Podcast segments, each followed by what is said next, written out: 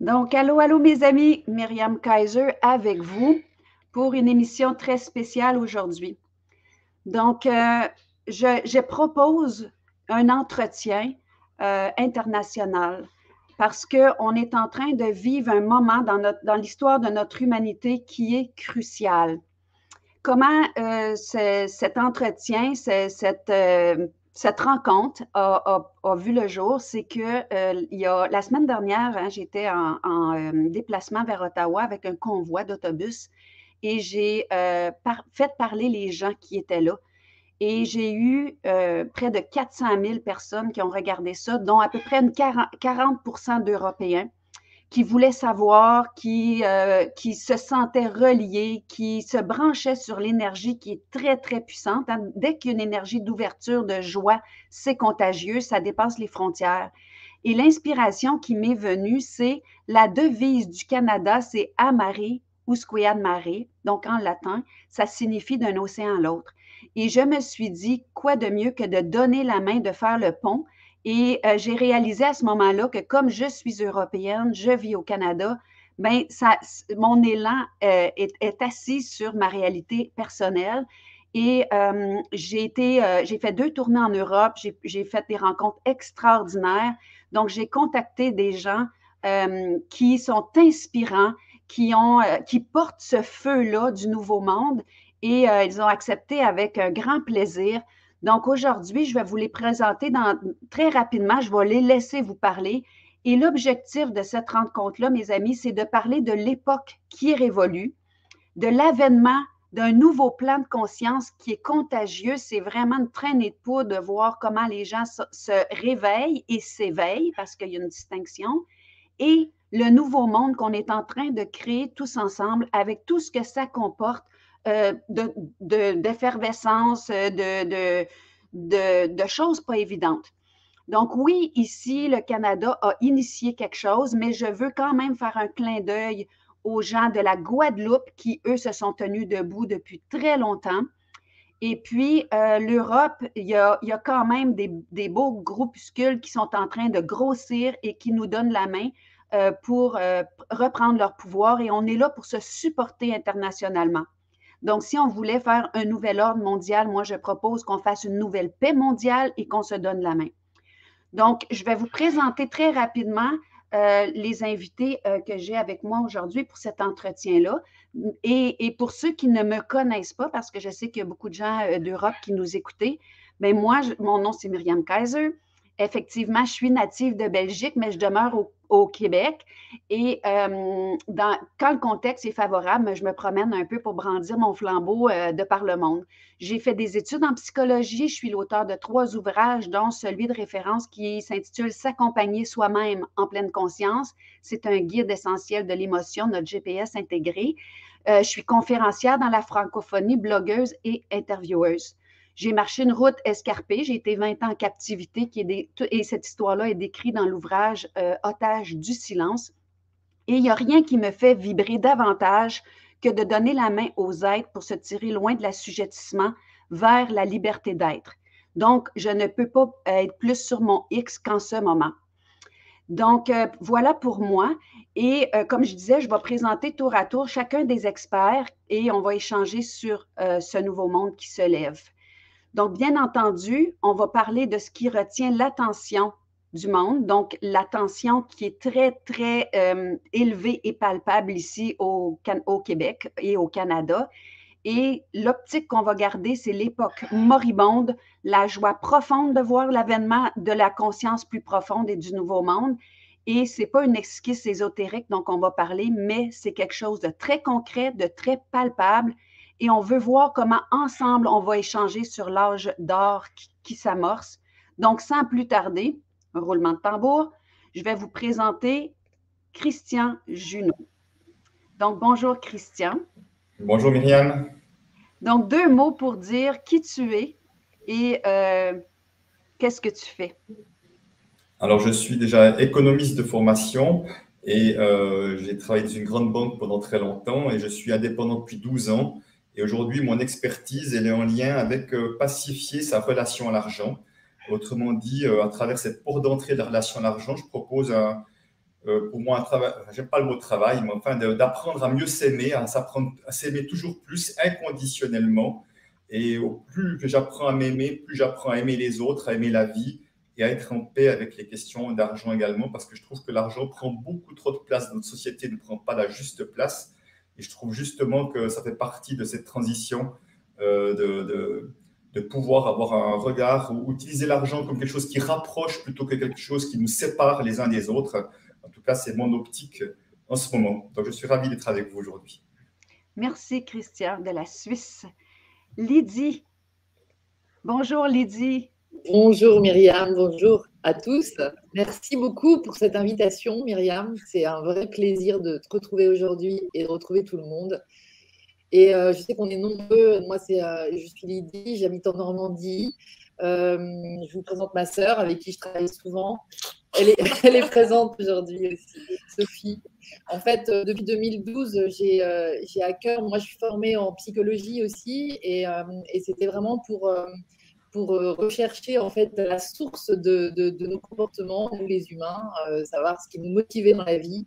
Et en fait, je, je, comprends la clé de plus en plus à mesure qu'on avance dans ce qu'on a avancé dans cette période. Et je l'ai préparé un petit peu à ma manière en organisant, euh, en rassemblant les gens euh, autour d'un événement qui s'appelait les Evolution Days. C'est comme ça que j'ai connu Christian. J'ai connu plein de monde grâce à ça.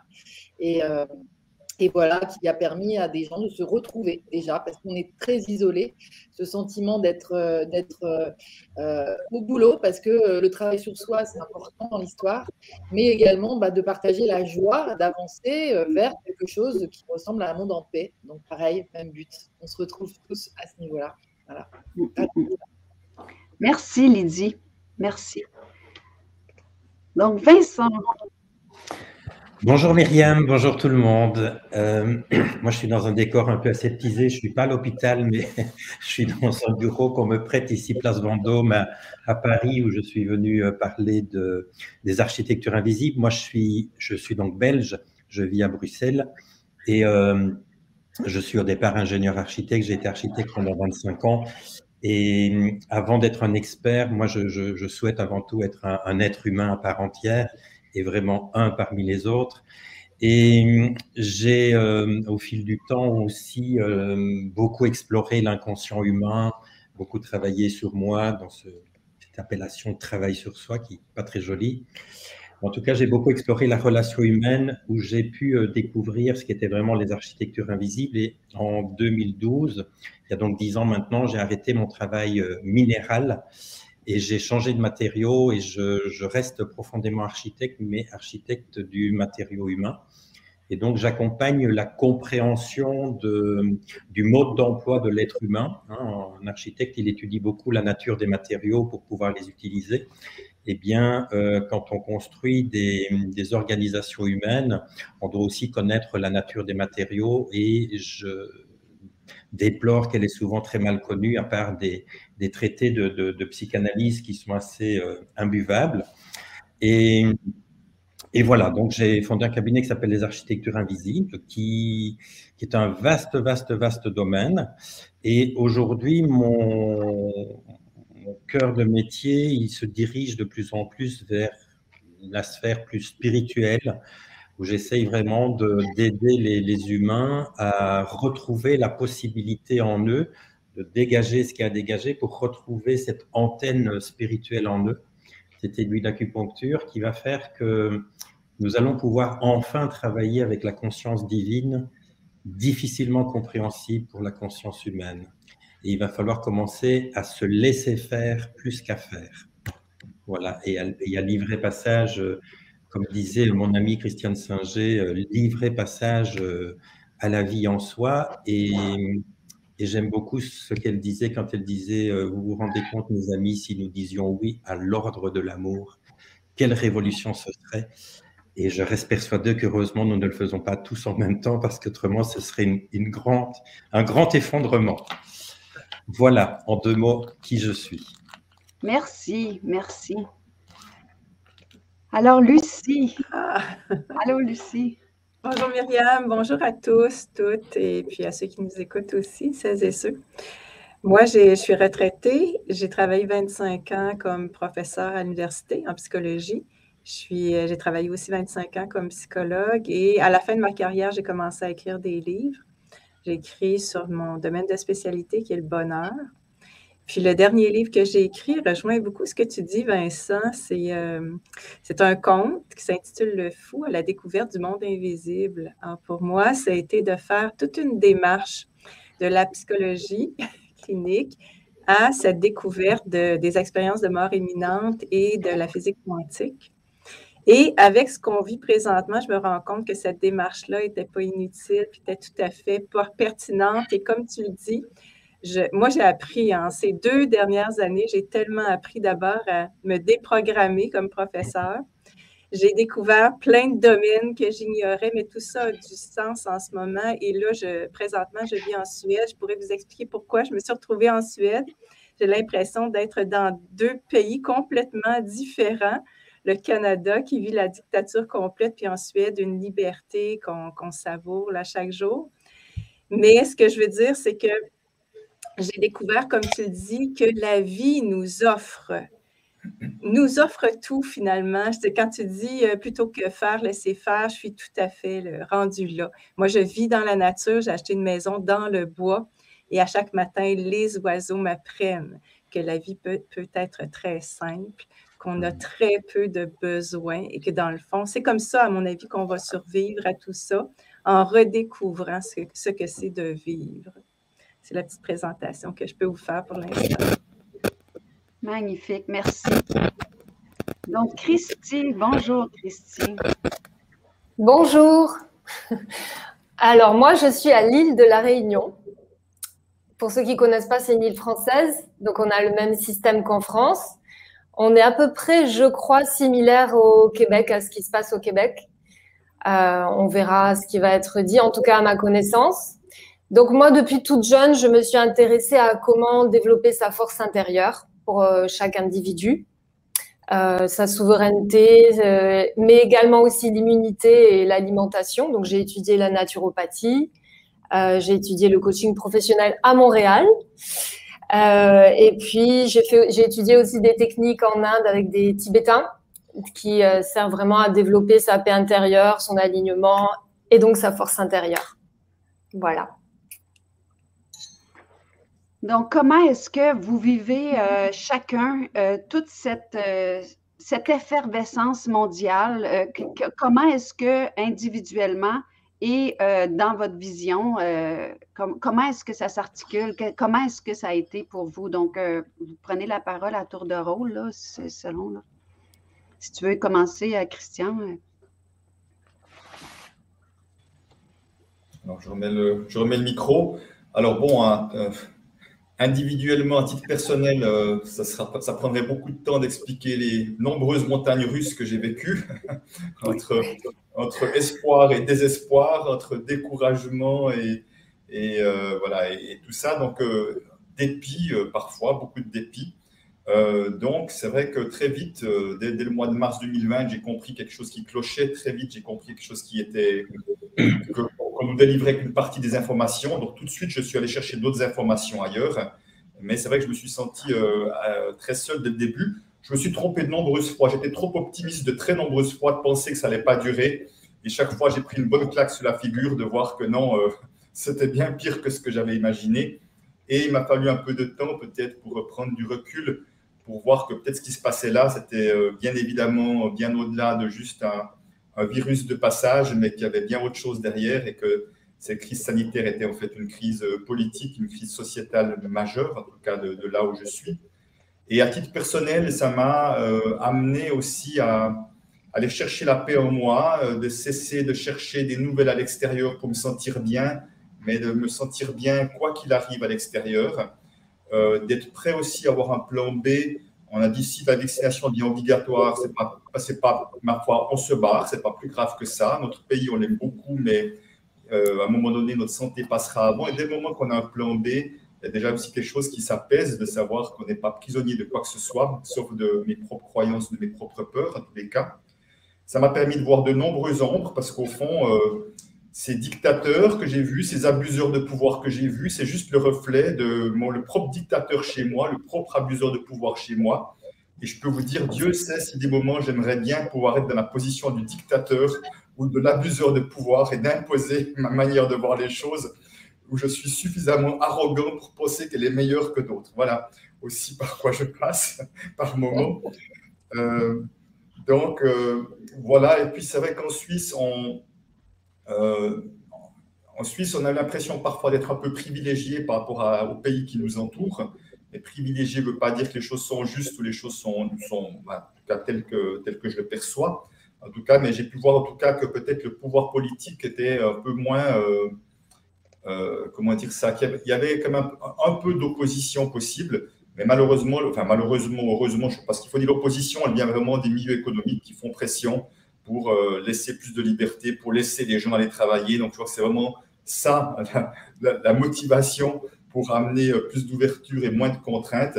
C'est pas euh, autre, chose que, autre chose que ça, finalement. Alors, bon, bah, ça, ça a du bon d'une certaine manière. et en même temps, moi, je suis absolument, j'étais absolument, je suis encore effondré de voir qu'il n'y a pas de parti politique pratiquement qui, qui, est différent des uns des autres. Enfin, oui, ce que je vois, c'est qu'en Suisse, le seul parti politique qui a osé se positionner autrement, c'est l'extrême droite. Alors, j'aurais jamais pensé être un jour d'accord avec eux, euh, mais sur certains aspects, je suis complètement d'accord avec eux. J'ai le même discours qu'eux, ça, je l'aurais jamais imaginé. Et en même temps, alors je ne sais pas si les, fois, les motivations, les raisons sont les mêmes, mais en tous les cas, euh, certaines perceptions, en tout cas, sont les mêmes. Et pour terminer, j'ai un fils qui travaille dans une grande multinationale aussi, et je vois aussi à quel point euh, il me disait, il a affaire aux dirigeants euh, d'une, je ne vais pas nommer l'entreprise, mais une entreprise que tout le monde connaît dans le monde, et qui disait même les dirigeants et tout, c'est incroyable de voir comme ils, sont ils tombent dans le piège, il n'y a aucune prise de recul. Et je vois à quel point euh, la perception de ce qu'on a, de ce qu'on vit, ce n'est pas une question d'intelligence dans le sens de QI, euh, ce n'est pas du tout ça qui fait la, qui fait la différence, c'est à un autre niveau. Voilà, mais je crois je peux en dire plus, je peux encore dire beaucoup, mais je ne peux pas en dire plus parce que voilà, je crois que il y aura d'autres occasions plus tard. Merci, Christian. Vincent, comment, comment tu vis tout ça? Comment c'est pour toi? Comment je vis tout ça? Eh bien, je vis au jour le jour. Je me dis souvent ce que je dis à ma vieille maman, maman, un jour à la fois. Et euh, c'est presque une heure à la fois. En fait, euh, un peu comme Christian, je suis passé par différents différentes montagnes russes comme ça. Hein. Je peux être dans l'abattement, le désespoir, pas mal de désespoir en fait, sur l'état du monde et sur la. Euh, moi, ce qui me touche le plus, c'est une espèce de consternation du, du, de, la espèce d'aphasie du cerveau qui ne fonctionne plus et qui obéit d'une manière où je vois certaines personnes qui sont pourtant tellement intelligentes et qui ont un discours qui n'est qu'une réponse à la peur, en fait. Et c'est et, je suis souvent en état de sidération, en fait.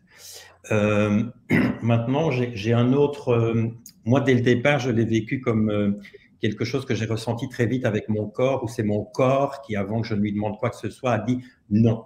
Ça, il n'y aura jamais une piqûre qui viendra me chercher, si ce n'est d'être kidnappé et, et qu'on m'oblige. Mais mais j'ai eu des moments de doute. J'ai régulièrement eu des moments de doute à me dire bon, est-ce que c'est pas moi qui me qui me, qui me fait des idées euh, Est-ce que c'est pas à l'intérieur encore une partie de moi qui est révoltée, qui est en, fait en écho avec mon histoire, qui veut pas.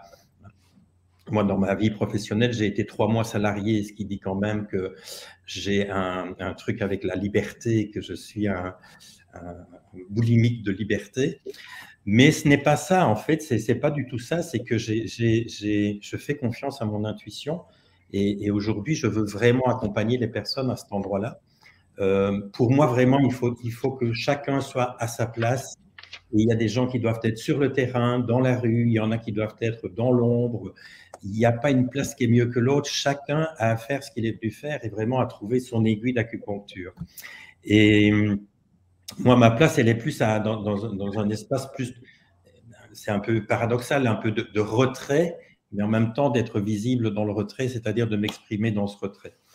Et dans ce retrait, j'y vois euh, vraiment une, une magnifique euh, évolution spirituelle pour notre humanité. En fait, c'est comme si la vie, avec un grand V, se servait de ce monde politique, de cette grande mascarade, de ce qui. C'est juste une forme. Il faut que la vie, que l'énergie, elle ait une forme pour venir se matérialiser, que se passent des choses. Bon, ça prend cette forme-là, ça prend cette forme-là. Euh, l'intérêt, c'est ce que ça nous fait faire, ce que ça nous fait vivre, ce que ça nous fait euh, transformer. Et euh, je crois que ça nous fait, chacun à notre, à notre endroit, un peu rendre nos dernières armes, en fait. Je vois le monde politique qui, qui, est dans des choses de plus en plus euh, bas les masques, qui sont tellement énormes qu'on se dit, c'est pas, c'est une blague, c'est pas possible. Donc voilà, c'est comme s'ils rendaient les armes aussi.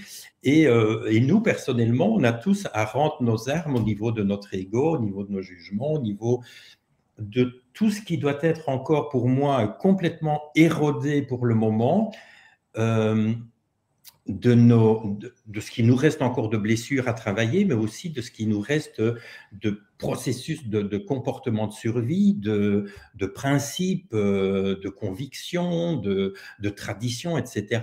Le monde qui s'en vient est un monde où tout ça, euh, pour moi, sera dissolu. Jusque-là, on n'a fait que d'essayer de construire, notamment dans le monde politique, on n'a fait que d'essayer d'améliorer des systèmes. Euh, comme dans, l'éducation, c'est la même chose. On, a, on a fait que de travailler sur les, les, modèles éducatifs, mais on n'a pas travaillé sur la spiritualité de l'enseignement qui est toujours la même qui est toujours un problème, un, truc de domination et de, de, de, de dominer dominant. Et donc, je crois que vraiment, on ne peut plus construire sur l'ancien, on ne peut pas améliorer. Moi, en tant qu'architecte, il arrivait des moments où il y avait des bâtiments qui étaient mais tellement anciens qu'on les avait déjà rénovés tellement de fois au cours des siècles. C'était la dernière fois, c'est plus possible, il faut l'abattre. On ne peut plus construire sur des vieilles fondations, sinon on a toujours dans l'énergie l'esprit de l'ancien. Et ce qui va être difficile, je crois, et, le gros challenge, c'est qu'il faut arrêter de vouloir construire le nouveau monde. Parce qu'on ne peut projeter qu'à partir de ce qu'on connaît déjà. Et donc, on va projeter avec de l'énergie ancienne.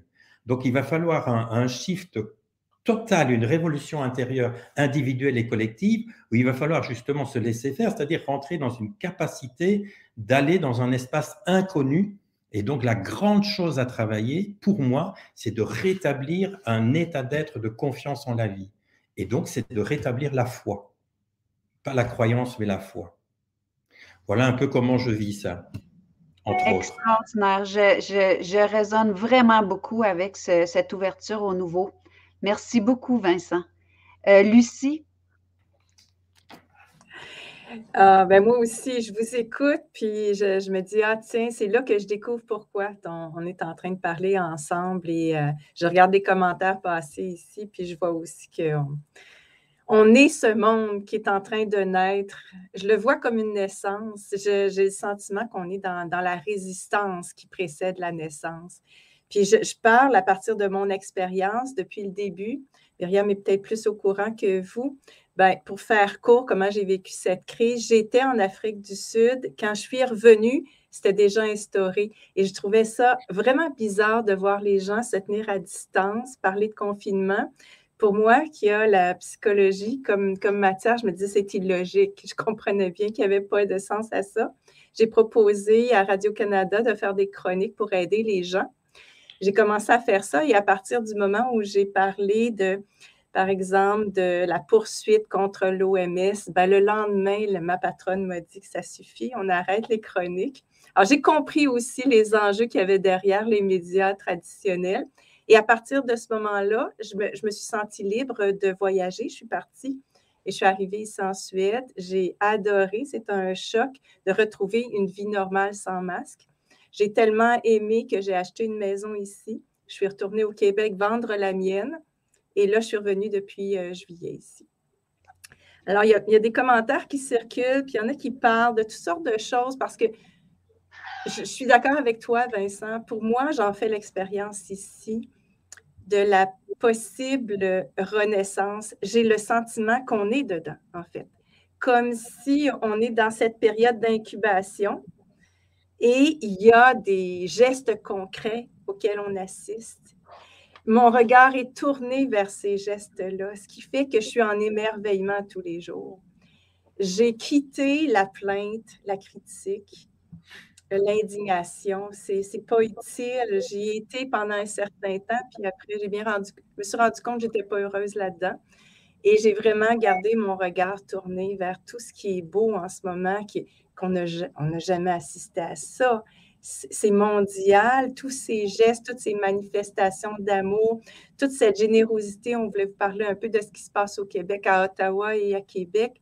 Il y a des familles, des enfants, des gens qui s'entraident, qui apportent de la nourriture, du bois, du, euh, de l'essence pour se chauffer. C'est extraordinaire, cette solidarité. Et ce mouvement, pour moi, ne s'arrêtera pas pas parce qu'il y a eu un convoi, parce que les gens se sont sentis touchés, rejoints, défendus, protégés par des gens que j'appelle ordinaires, mais qui sont des gens comme vous et moi. Alors, c'est là que je suis dans cette naissance à laquelle j'assiste à tous les jours. Bon, cette résistance que je vois, elle est de tous et moi y compris. C'est-à-dire qu'il y a des gens qui résistent à quitter ce monde qui a été construit. C'est un scénario, c'est une histoire, c'est une illusion qu'on a construit. Les gens s'attachent à ça veulent pas lâcher prise. Et pourtant, c'est dans le lâcher prise qu'on va connaître autre chose. Mais même nous, tant qu'on, tu, parlais de la, politique, je n'y crois plus à cette politique. Je crois à la politique, mais pas celle qu'on voit en ce moment. Je crois qu'il y a moyen, à partir de petites communautés, de se solidifier, de s'entraider et de survivre. Et c'est pour ça que je dis que c'est simple. Pour moi, c'est simple vivre ici parce que je vis comme si j'étais au Canada avec peu de choses. Ma maison n'avait pas d'électricité pas de puits, pas de fosse septique. Et bon, je me suis organisée pour reconstruire tout ça. Je vis bien avec mes voisins. Ici, en Suède, en passant, il y a vraiment une culture de l'entraide, surtout en campagne. Je ne vous parle pas de la ville. Ah, je suis dans une petite région. on pourra en reparler, mais c'est là que je vois que c'est possible, évidemment. C'est possible et on voit ça advenir. On est émerveillé. On est encore choqué parce qu'on résiste, à mon avis on résiste, puis on reste attaché, puis on voudrait, on voudrait que ces gens-là n'existent pas, mais ils vont tous mourir, à mon avis. Ça va s'effondrer, ça va s'auto-détruire, c'est à ça qu'on assiste. Puis on est chanceux, nous. On est les survivants. Je crois qu'on est le groupe témoin, les survivants de, de, cette transition à laquelle on assiste. Voilà, je passe la parole à quelqu'un d'autre. Euh, je, voulais, je veux juste faire une petite parenthèse. Euh, depuis le début de l'entretien, le, le, le, live était bloqué sur ma page. Donc, il y a des gens qui avaient de la misère à aller sur ma page. Donc, j'étais un peu à côté et je viens de réussir à, le repartir sur ma page sans sortir. Donc, pour ceux qui m'écrivent pour dire qu'ils ne le voyaient pas, je vais juste vous dire que je crois que c'est correct. Et là, euh, on devrait avoir une audience plus grande aussi. Donc, euh, euh, si je regardais à côté, ben, j'essayais de régler en vous écoutant. Mais tout à fait, tout à fait. on, Lucie, c'est c'est de mettre notre focus sur le beau, hein, sur euh, qu'est-ce qui est nouveau, puis euh, sortir de l'ancien. Donc, merci. Euh, je passe la parole à Lydie. Comment tu vis ça de, la Normandie? Sur, toi, tu, habites sur les plages la France. Donc, tu veux nous dire comment, comment tu vis ça depuis le début et comment tu vois ce qui s'en vient, Lydie? Alors, depuis le début, moi, je reviens au début et c'est vrai que Lucie, j'ai envie de raisonner sur, euh, sur ce que tu dis parce qu'il y a beaucoup d'énervement en fait. J'ai la chance d'habiter bah, justement sur les plages, pas loin de la mer, dans un endroit de campagne plutôt qu'en ville. Et ce qui fait que euh, la baisse vibratoire euh, à, laquelle on a pu assister, parce que clairement, au niveau sociétal, ça a été quand même un choc immense. Euh, au niveau familial, au niveau personnel, cette période du non-confinement qui touchait tout le monde en même temps, ça a été très, chouette en fait. Et j'ai énormément de témoignages de gens énormément apprécié ce, a, ce que moi j'appelle cette grande pause. pour, cette énorme, pour ce reset parler, euh, Vincent et Christian, enfin tout, le monde voit ça vraiment comme on arrête tout et on repart sur des bases tellement bizarres que là, on sait pourquoi on est là, on sait qu'on a la bonne place et on commence à ouvrir le bah, ce qu'on savait qu'on allait vivre, en fait, tout simplement. Et, euh, donc, euh, c'est vrai que c'est un choix quotidien pour éviter les montagnes russes que d'aller se connecter dans son noyau à l'intérieur dans son silence et puis de, réaliser qu'on est en train de vivre euh, un basculement civilisationnel hein, au-delà de sociétal. On est vraiment dans un basculement civilisationnel et moi, je ne peux que être en gratitude. Donc, les, les parce que bien sûr, je suis humaine et j'en vis comme tout le monde, ça, ça m'a permis aussi de cette gratitude. En fait, ça a été mon remède systématique en disant, mais en fait, euh, à, me remettre dans, cette, dans ce regard-là, dans cette vision-là, de voir qu'on était en train de vivre, ce pourquoi on était là. Euh, tout ça s'est réveillé en moi, même en psychologie à la fac, c'est ça que j'allais chercher euh, notre façon d'utiliser l'outil que nous sommes, en fait, la conscience que nous sommes, et ça s'est réveillé petit à petit. Il y a eu des phases 2012, etc. Mais là, 2020, c'est un truc, euh, voilà, ça y est, c'est parti. Il dit, excuse-moi de t'interrompre, le son est très haché, il est très coupé quand tu parles. Est-ce que c'est possible de, je ne sais pas, te rapprocher un peu du micro ou quelque chose? Parce qu'on on, perd un mot sur deux quand tu parles. Ah, je vais rapprocher mon écran. Euh, je ne sais pas où est le micro en fait sur mon écran. C'est vrai que j'aurais pu prévoir un petit, euh, un petit masque. Est-ce que ça va être mieux comme ça? On va voir. On va l'essayer. On va l'essayer. sinon, mais, euh, je t'écrirai dans le chat privé. Vous pouvez voir là, à droite de votre écran, il y a un chat privé. Donc, je vais pouvoir écrire là s'il y a quelque chose. OK, merci.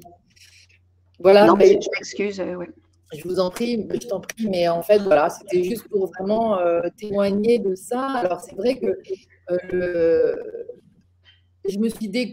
moi, je m'étais déjà déconnectée des médias délibérément il y a une dizaine d'années, quand il savait déjà, en plus c'était vraiment en pile quand euh, il y a eu déjà un autre virus et déjà il y avait une tentative de vacciner tout le monde et ça c'était tombé à l'eau. Je ne sais plus, je me rappelle plus le SRAS ou je sais plus quoi. et là, mes filles étaient petites à l'époque et là, je me suis dit, Lydie, tu arrêtes de te faire polluer par cette croyance parce que tu risques de participer à la création de quelque chose de complètement fou. Je pense que j'avais déjà, on a les visions de, notre être du futur nous informe de tout ce qui va se passer. Moi, j'en suis convaincue. Du coup, j'avais coupé avec euh, les, médias classiques, on va dire. Euh, ce qui fait que je me suis aussi maintenue protégée comme ça, et c'est que par les réseaux sociaux que j'ai on apprend tout. Et puis bon, quand même, j'ai mon oreille, j'ai mon mari qui écoute aussi et qui m'a toujours donné des news. Et puis voilà, on sait pas, euh. mais euh, délibérément, c'est vraiment un truc euh, dont j'ai besoin de me protéger ça pour pouvoir être dans une action de l'être. Hein. C'est une, qu'est-ce que vous faites? En fait, c'est être, être soi et se laisser se laisser traverser par la vie. Et, là, on sait euh, où mettre le prochain pas devant, euh, devant l'autre, etc. etc. C'est vraiment comme ça.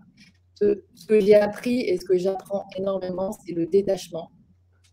Parce que bien entendu, euh, il y a quelque chose de, très très violent dans ce qu'on vit, euh, dans la mesure où on est des êtres de connexion, des êtres d'amour, des, êtres de relation. Et bien entendu, on a des amis, des enfants, des parents, des proches qui se sont animés, à mon sens, euh, via cette. C'est leur choix, c'est leur vie, c'est leur, c'est leur mission, leur vie d'incarnation, tout ça, tout ce qu'on veut. Donc, il y a ce travail à faire, moi, que je continue au jour le jour, parce que voilà, j'ai deux grandes filles, et puis ça n'a pas toujours été dans le sens que j'aurais aimé. Et, euh, et c'est comme ça. Et donc ça, c'est aussi une grande force que je découvre en moi, le détachement, grâce au détachement. Merci, merci Lydie. C'est vrai que le détachement, euh, ça nous en demande beaucoup. Hein? Merci. Euh, Christy, oui, bah, tout à fait. Moi aussi, le détachement, énormément. Après, on croit qu'on en a beaucoup euh, déjà. Et puis, en fait, euh, c'est quand on nous enlève tous les repères à l'extérieur, plus ou moins, qu'on se rend compte qu'on a encore, on a encore des choses à lâcher. Euh, moi, j'ai attendu ce genre d'événement toute ma vie. J'attendais qu'une chose, c'est que ce système s'écroule à un moment donné parce que bah, ça fait pas mal de temps que je suis au courant déjà autre que le Covid de tout ce qui se passe. Et euh, déjà, ce ne sont pas vraiment des, des gens si cartésiens qu'on le dit. Enfin, il y a vraiment, ils utilisent beaucoup de choses, dont aussi l'énergie et ce qu'on émane soi-même. Ils, ils, sont très bien au courant de tout ça.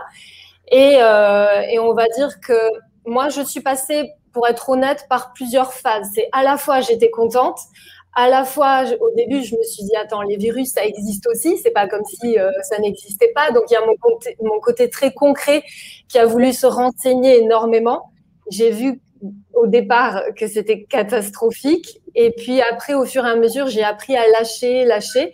Et après, je sais pas si vous avez constaté, mais d'ici, enfin, ça fait à, peu près deux, trois semaines que l'énergie a quand même changé, l'ambiance générale, peut-être pour pas dire le mot énergie, mais bon, l'ambiance générale a changé. On est, euh, enfin, moi, je vois vraiment un réveil là, alors que j'en pouvais plus d'attendre que les gens. Euh, tout d'un coup, euh, au point que je me suis dit, bon, bah, tu n'essayes pas de convaincre qui que ce soit, tu restes dans ta bulle, euh, tu fais ce qu'il y a à faire, tu essayes de rester aligné. Et puis, comme on est créateur, bah, de toute façon, tu fais quand même ton chemin. Mais c'est vrai que là, je sens qu'il y a des gens qui se réveillent, à commencer par ma famille où il y avait de tout dedans. Euh, les gens qui étaient à la base pour, maintenant, ils commencent à ouvrir les yeux. Ils se disent, ah, on, on nous prend peut-être un petit peu pour des, pour des, des CON. et donc, euh, je suis ravie en fait de voir ce, ce changement et ce qui se passe, euh, enfin à mon sens au Québec, en tout cas, c'est merveilleux et puis ça entraîne à la Réunion. Il va y avoir le 12 euh, un grand mouvement aussi en France. Enfin, c'est il y a tout partout, ça se mobilise. Après, à la Réunion comme en France, on est un petit peu à la traîne, mais heureusement, vous nous montrez un peu comment il faut faire. Après, ce qu'il faut pas oublier, c'est, c'est d'être vraiment authentique avec soi, je crois, parce que pour moi, le principal du job, c'est de s'aligner. Évidemment qu'il faut rester dans le concret aussi et faire des actions. Mais les actions qui partent de quel état d'esprit, c'est ça qui va faire toute la différence. Si par exemple on fait du yoga parce qu'on est extrêmement stressé, qu'on s'aime pas ou un truc comme ça, c'est pas la même action que OK, je m'aligne et maintenant je vais faire mon cours de yoga. C'est pas du tout le même état d'esprit à la base, c'est pas du tout la même création qu'on aimait. Très intéressant et j'aimerais ça qu'on fasse un peu de millage sur ce que tu viens de dire parce que euh, justement, quand tu dis j'avais hâte à l'effondrement, puis en même temps, toute moi, moi j'ai envie de vous demander euh, l'énormité du mensonge parce qu'on avait hâte, on savait qu'il y avait quelque chose qui tournait pas rond dans ce monde.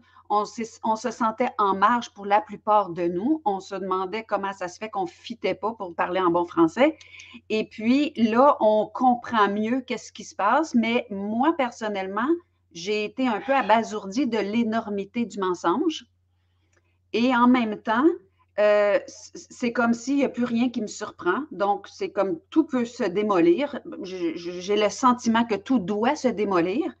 Mais en même temps, tu as parlé de contagion, as parlé de cette énergie qui est qu'on se. Moi, moi ce qui m'a frappé dans la dernière semaine, c'est que le mouvement qui s'est enclenché au Canada a traversé les frontières dans un temps record. Et ça, ça m'a mis dans une joie extraordinaire parce que je me suis dit, tant qu'on était dans l'énergie de la peur, puis qu'on était contracté, puis qu'on respirait plus, puis oui, c'est palpable, mais on est chacun polarisé dans ça. Maintenant, au moment où il y a une énergie beaucoup plus d'ouverture, d'espérance, de joie, euh, de, reprise de pouvoir, j'ai été estomaquée. Je savais que c'était contagieux, mais j'ai été estomaquée de voir que ça a traversé toutes les frontières dans un temps record, hein, d'un océan à l'autre. Et là, je me suis dit, il faut faire du millage sur ça, faut réaliser notre position intérieure, faut réaliser avec quelle énergie, comme tu dis, Christy, c'est vraiment ça, avec quelle énergie on entrevoit, on entreprend les choses.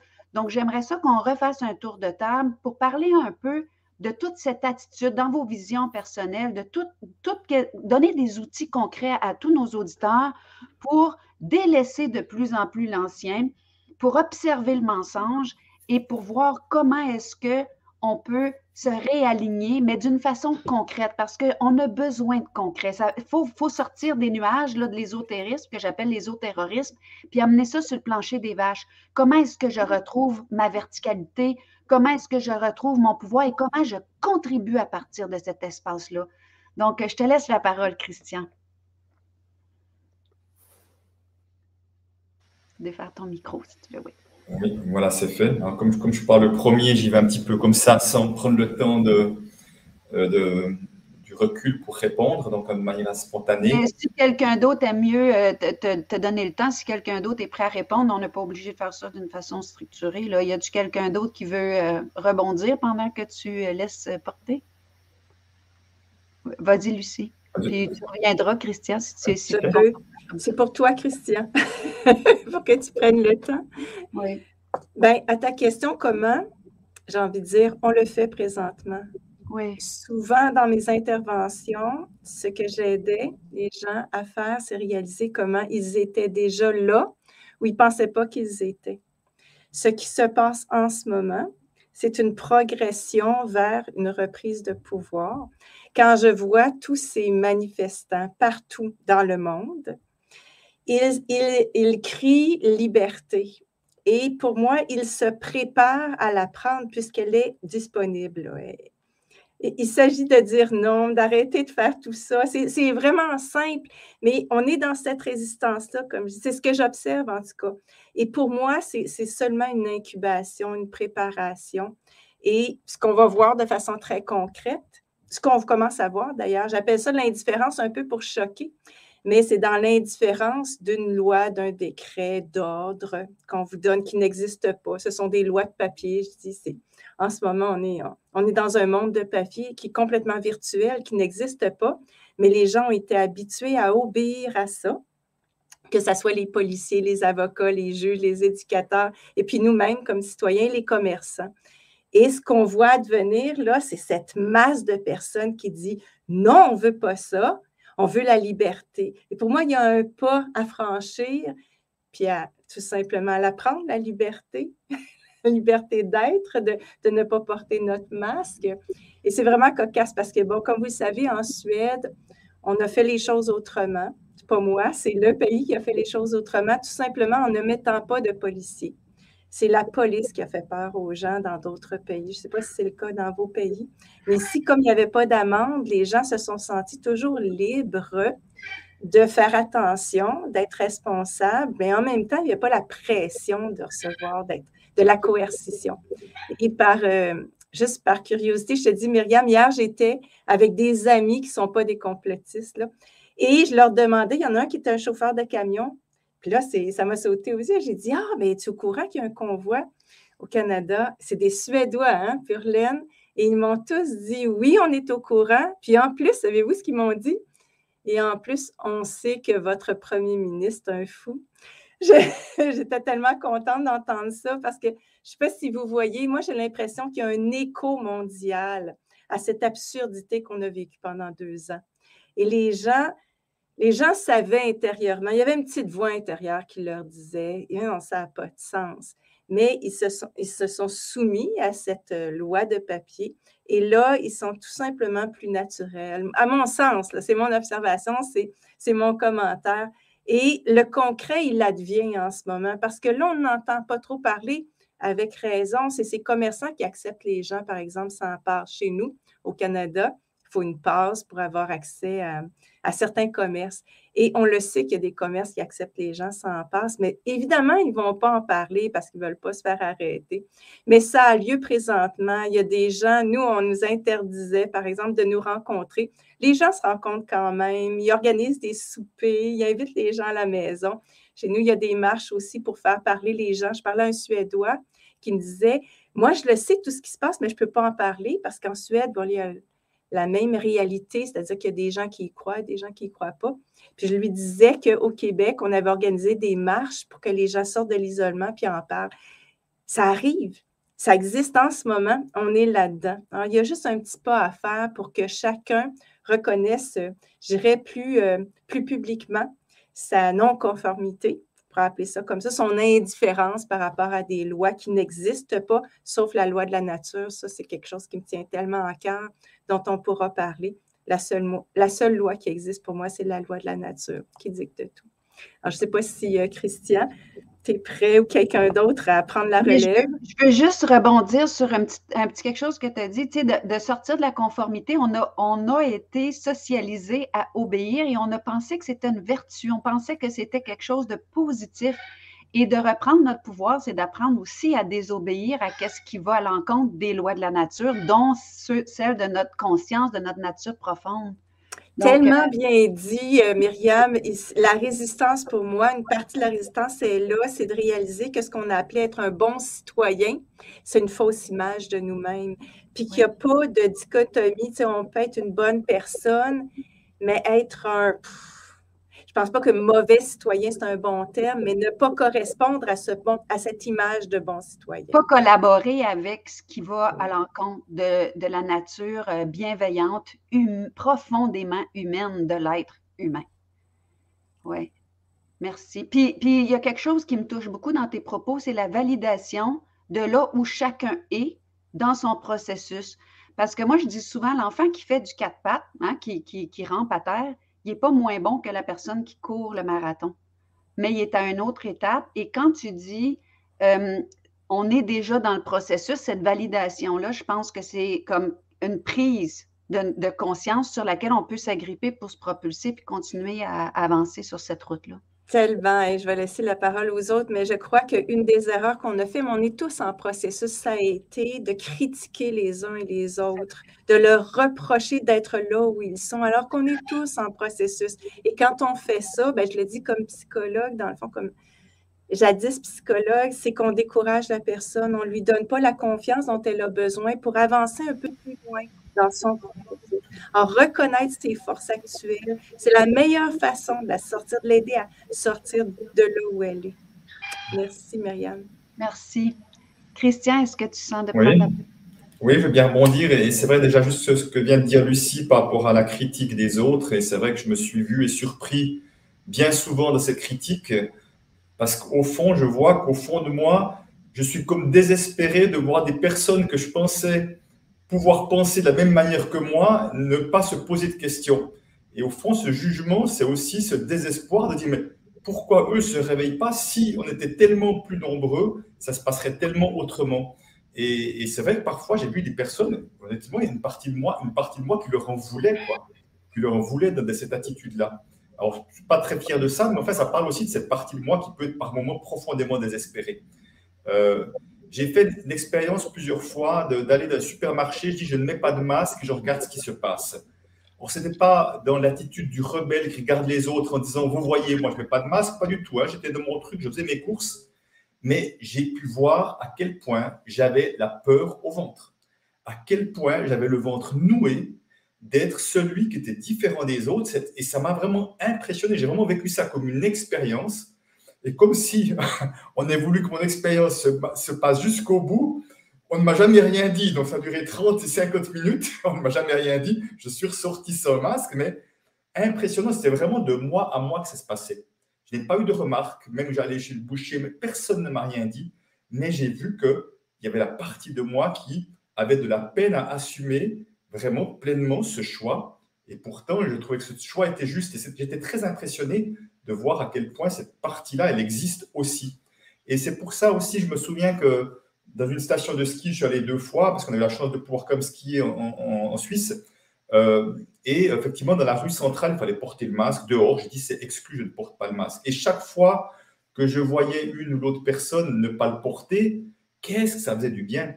Qu'est-ce que ça faisait du bien de voir d'autres personnes là-dedans, de se sentir moins seul? Et je me souviens que mon épouse qui disait, mais j'ai plus de peine que toi et tout. Je dis, mais tu es d'accord quand on voit les autres, ça fait du bien? Je dis, ben oui. Je dis, elle dit, oui, ça me fait beaucoup de bien. Je dis, au fond, si nous montrions l'exemple plutôt qu'attendre que les autres fassent quelque chose, alors que moi, je ne fais pas le premier pas. Il n'y a pas de cohérence là-dessus. Si j'attends que les autres me fassent une autorisation, fais-moi le premier pas. Ce sont des choses banales hein, là-dessus, on est d'accord. Même temps, fais le premier pas parce qu'il est possible, ça va donner des autorisations à d'autres. Et ça serait, sur le fond, ça serait tellement simple pour que ça change si on décide tous en même temps d'arrêter un certain nombre de conneries et puis de faire juste ce qui nous semble juste au plus profond d'entre nous, ça s'écroulerait tout seul. Euh, donc, je vois à quel point, en tout cas, de mon côté, euh, qui a un côté très enfant, adapté, soumis à travers mon enfance, mais qui découvre aussi un côté rebelle aussi, euh, à quel point il y, a, tout ça qui est en moi et qui se, et qui se montre. Donc, moi, de, mon côté, alors moi j'ai la chance d'être privilégié. Euh, je peux vous montrer, j'ai des super montagnes devant moi, la nature devant moi. Donc, j'ai été pratiquement pas impacté du tout de ma vie de tous les jours. Euh, me connecter à la nature, pour moi, c'est essentiel et j'ai pu le faire tous les jours comme j'en avais envie. Donc, je dirais garder une certaine forme d'alignement est beaucoup plus facile pour moi là où je suis que si j'habitais au centre de Paris dans un studio. Voilà, tu vois, il faut aussi voir que les conditions des uns et des autres ne sont pas les mêmes. Donc, dans ce sens-là, je suis privilégié, en plus, dans un pays où on a eu un peu moins de contraintes par rapport à la notion de mouvement. donc, dans ce sens-là, ça n'a pas été problématique. Mais c'est vrai que j'ai fait un choix qui était un choix de, donner de l'information sur Facebook, entre autres. je me dis, bon, ben, du moment que l'information, visiblement, elle ne va pas dans les médias, donc je fais le choix de l'amener. je dois être honnête, c'est que parfois, au début, surtout, je pouvais le faire à partir de mon droit de colère. Au fur et à mesure que ça, les mois ont passé, j'ai vraiment essayé d'être plus attentif à mon état intérieur en disant n'en rajoute pas. Tu peux donner de l'information sans être en colère, juste donner de l'information qui est de l'information, juste ou fausse. J'essaye de sentir si ça me paraît juste ou pas. Évidemment, je n'ai pas prétention de dire que tout ce que j'ai mis était la vérité, si pour autant que la vérité existe, bien évidemment. Mais c'était aussi une, une, partie aussi en disant, mais euh, je crois que tout ça, ça peut être une personne à la fois, que ça bouge une personne à la fois. Et je suis surpris de personnes que je croise quand on peut discuter en tête à tête, qu'il y a beaucoup de gens qui sont sceptiques au fond. Et que dès que tu leur ouvres la porte, c'est comme s'ils s'autorisaient à le dire, à le montrer, euh, mais qu'ils n'oseraient pas le dire comme ça. Donc il y en a beaucoup plus qu'on imagine, je trouve, qu'ils sont sceptiques, qui se posent des questions, qui trouvent bizarre. Il y a ceux qui restent très coincés dans la peur, et ces personnes-là, euh, ben, elles ont à vivre ce qu'elles ont à vivre. Euh, je ne crois pas que, enfin, je puisse grand-chose pour elles, si ce n'est de les accueillir telles qu'elles sont, évidemment. Euh, donc, euh, voilà, peut-être j'ai envie de, partager. je veux te remercier, Christian, parce que pour être quelqu'un qui est, je vais dire, un éclaireur dans le domaine de la croissance, j'apprécie énormément, et je sais que nos auditeurs apprécient énormément cette humilité de dire j'ai le vent noué, je, c'est une facette de moi qui est abercée.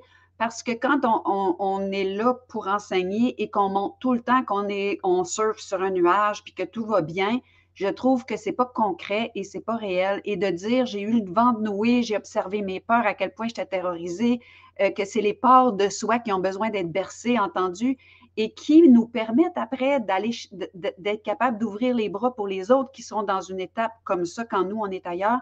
Donc je veux te remercier parce que euh, ça va faire, je crois, partie de ce nouveau monde de d'oser la vérité, la vulnérabilité. Et je pense que les gens sont beaucoup plus en confiance quand ils sentent qu'on marche la même route que, que quand on est parvenu, ou moi, ce que j'appelle les spiritueux, qui, eux, ont tout compris. Et moi, dans mon humanité, ça me fait du bien que Christian Junot dise je me suis observée dans, cette terreur, dans cette, parce que c'est ça qui est vrai. Merci. Merci. Vincent ou Christy, selon l'élan. Euh, juste ouvrir ton micro, s'il te plaît, Vincent. Voilà, je disais que je vais rebondir là-dessus. Euh, pour la petite histoire, moi, c'est un peu différent parce que je me suis euh, fait surprendre à plusieurs reprises dans des, dans des magasins où euh, j'entrais sans le masque parce que je pense pas le mettre et que c'est pas un attribut qui m'a été euh, greffé à, la naissance du coup. et c'est à la caisse, après avoir fait toutes mes courses, qu'on me dit Monsieur, vous savez que vous n'avez pas de masque? Et là, effectivement, je me suis aperçu qu'au moment où on me le disait, il y a une espèce de, de vent de panique, comme c'est une espèce de mémoire corporelle du mauvais élève qui va être puni je me dis, mais c'est terrible ce qu'on est quand même encore à devoir euh, lâcher dans notre mémoire euh, cellulaire, en fait.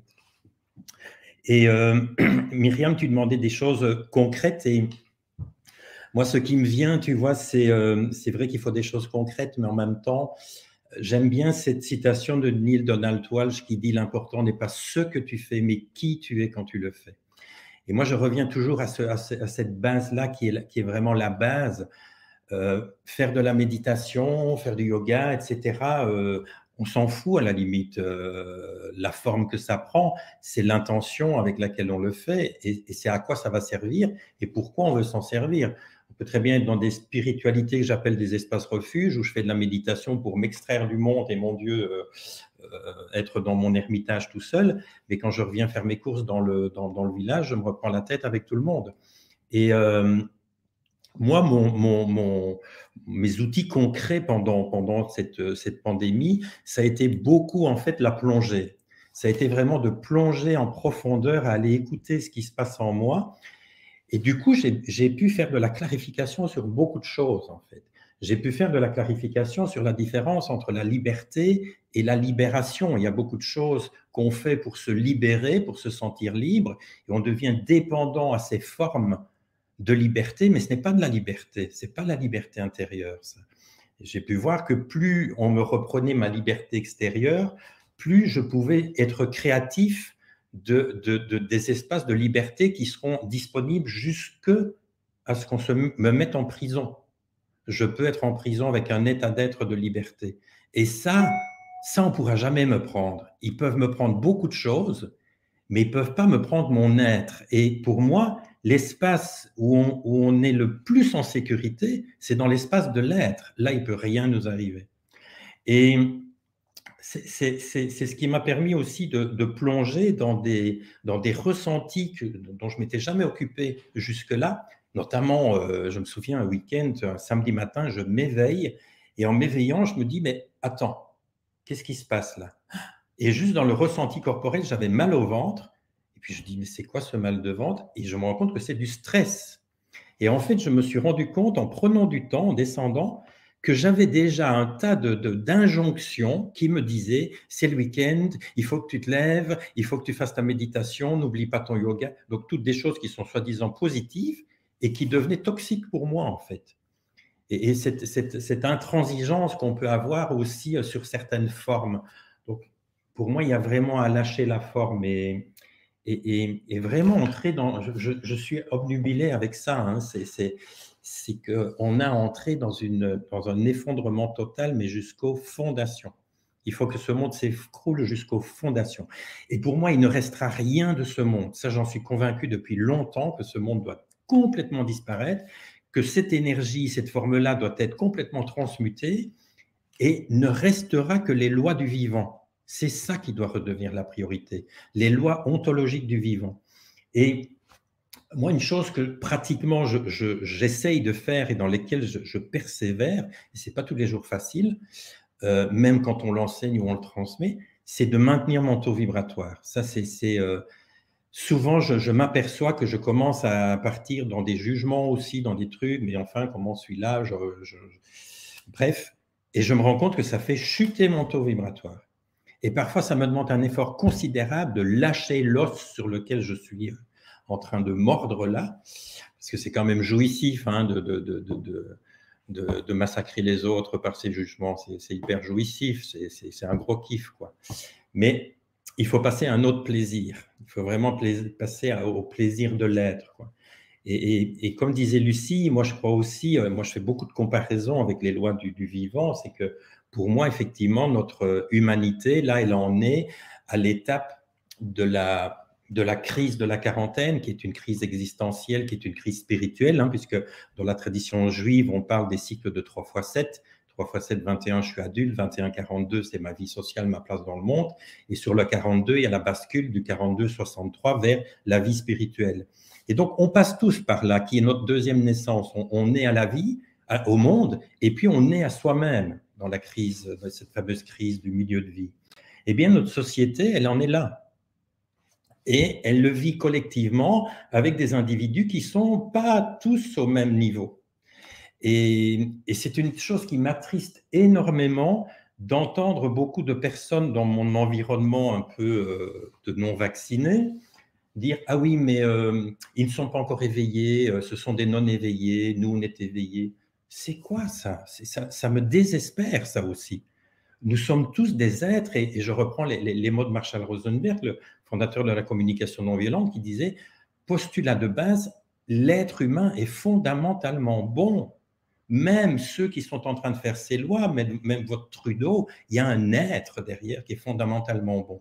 Alors effectivement, un, des outils que j'utilise, c'est mon regard. Je me dis, quand, quand quelqu'un m'énerve, je me dis, mais qu'est-ce que je regarde? Est-ce que je regarde ses comportements et ça m'active et ça me met en colère et ça... Ou bien est-ce que j'essaye de faire du, saut de mouton là et d'essayer de, connecter à distance, en empathie silencieuse, avec l'être qui est derrière et qui est juste en train de faire du mieux qu'il peut avec son histoire, ses moyens et la conscience qu'il a jusque-là, et de me dire, il n'y a pas de différence entre lui et moi parce que moi, je suis à un endroit de, de, de, de la cordée de la conscience, lui est un autre endroit qui est tout aussi nécessaire que le mien parce que nous avons besoin de gens qui nous emmerdent, comme le dit euh, Macron, euh, de gens qui nous emmerdent pour justement euh, venir nous réveiller à un niveau collectif. Et, moi, je, remercie des gens comme Trump et compagnie qui, qui ont choisi cette incarnation un peu, excusez-moi, mais un peu dégueulasse, euh, de dire, ouf, j'ai pas dû la prendre, cette incarnation-là, pour euh, faire évoluer l'humanité. Donc, euh, merci à eux aussi d'être euh, à l'endroit où ils sont. Parce que pour moi, la résistance, justement, la résistance, c'est du matériau pour l'ancrage. Si tout était facile et simple, on n'ancre pas quelque chose. Et dans la naissance, dans la naissance, il y a les contractions. Et les contractions, elles sont super importantes. Moi, je crois que j'ai déjà accouché dans une vie antérieure, parce que je connais bien l'accouchement. On a tous des accouchements dans nos vies, des moments où ça contracte. Et évidemment qu'on aimerait une péridurale pour que ça s'efface tout de suite et passer vite à autre chose. Et je fustige un petit peu les, approches qui cherchent à on a un problème, on va vite sauter par-dessus la, la, plongée là pour arriver à autre chose. Non, il va falloir plonger. Parce que dans les contractions, il y a la douleur. Et la douleur, elle est là pour une seule chose, pour nous concentrer sur ce qui se passe et y mettre toute notre énergie. Ce n'est pas la douleur pour avoir mal. C'est parce que pendant que j'accouche, ce n'est pas le moment de faire ma liste de courses. Il faut que je sois hyper concentré pour mettre toute mon énergie à ce qui est en train de se passer.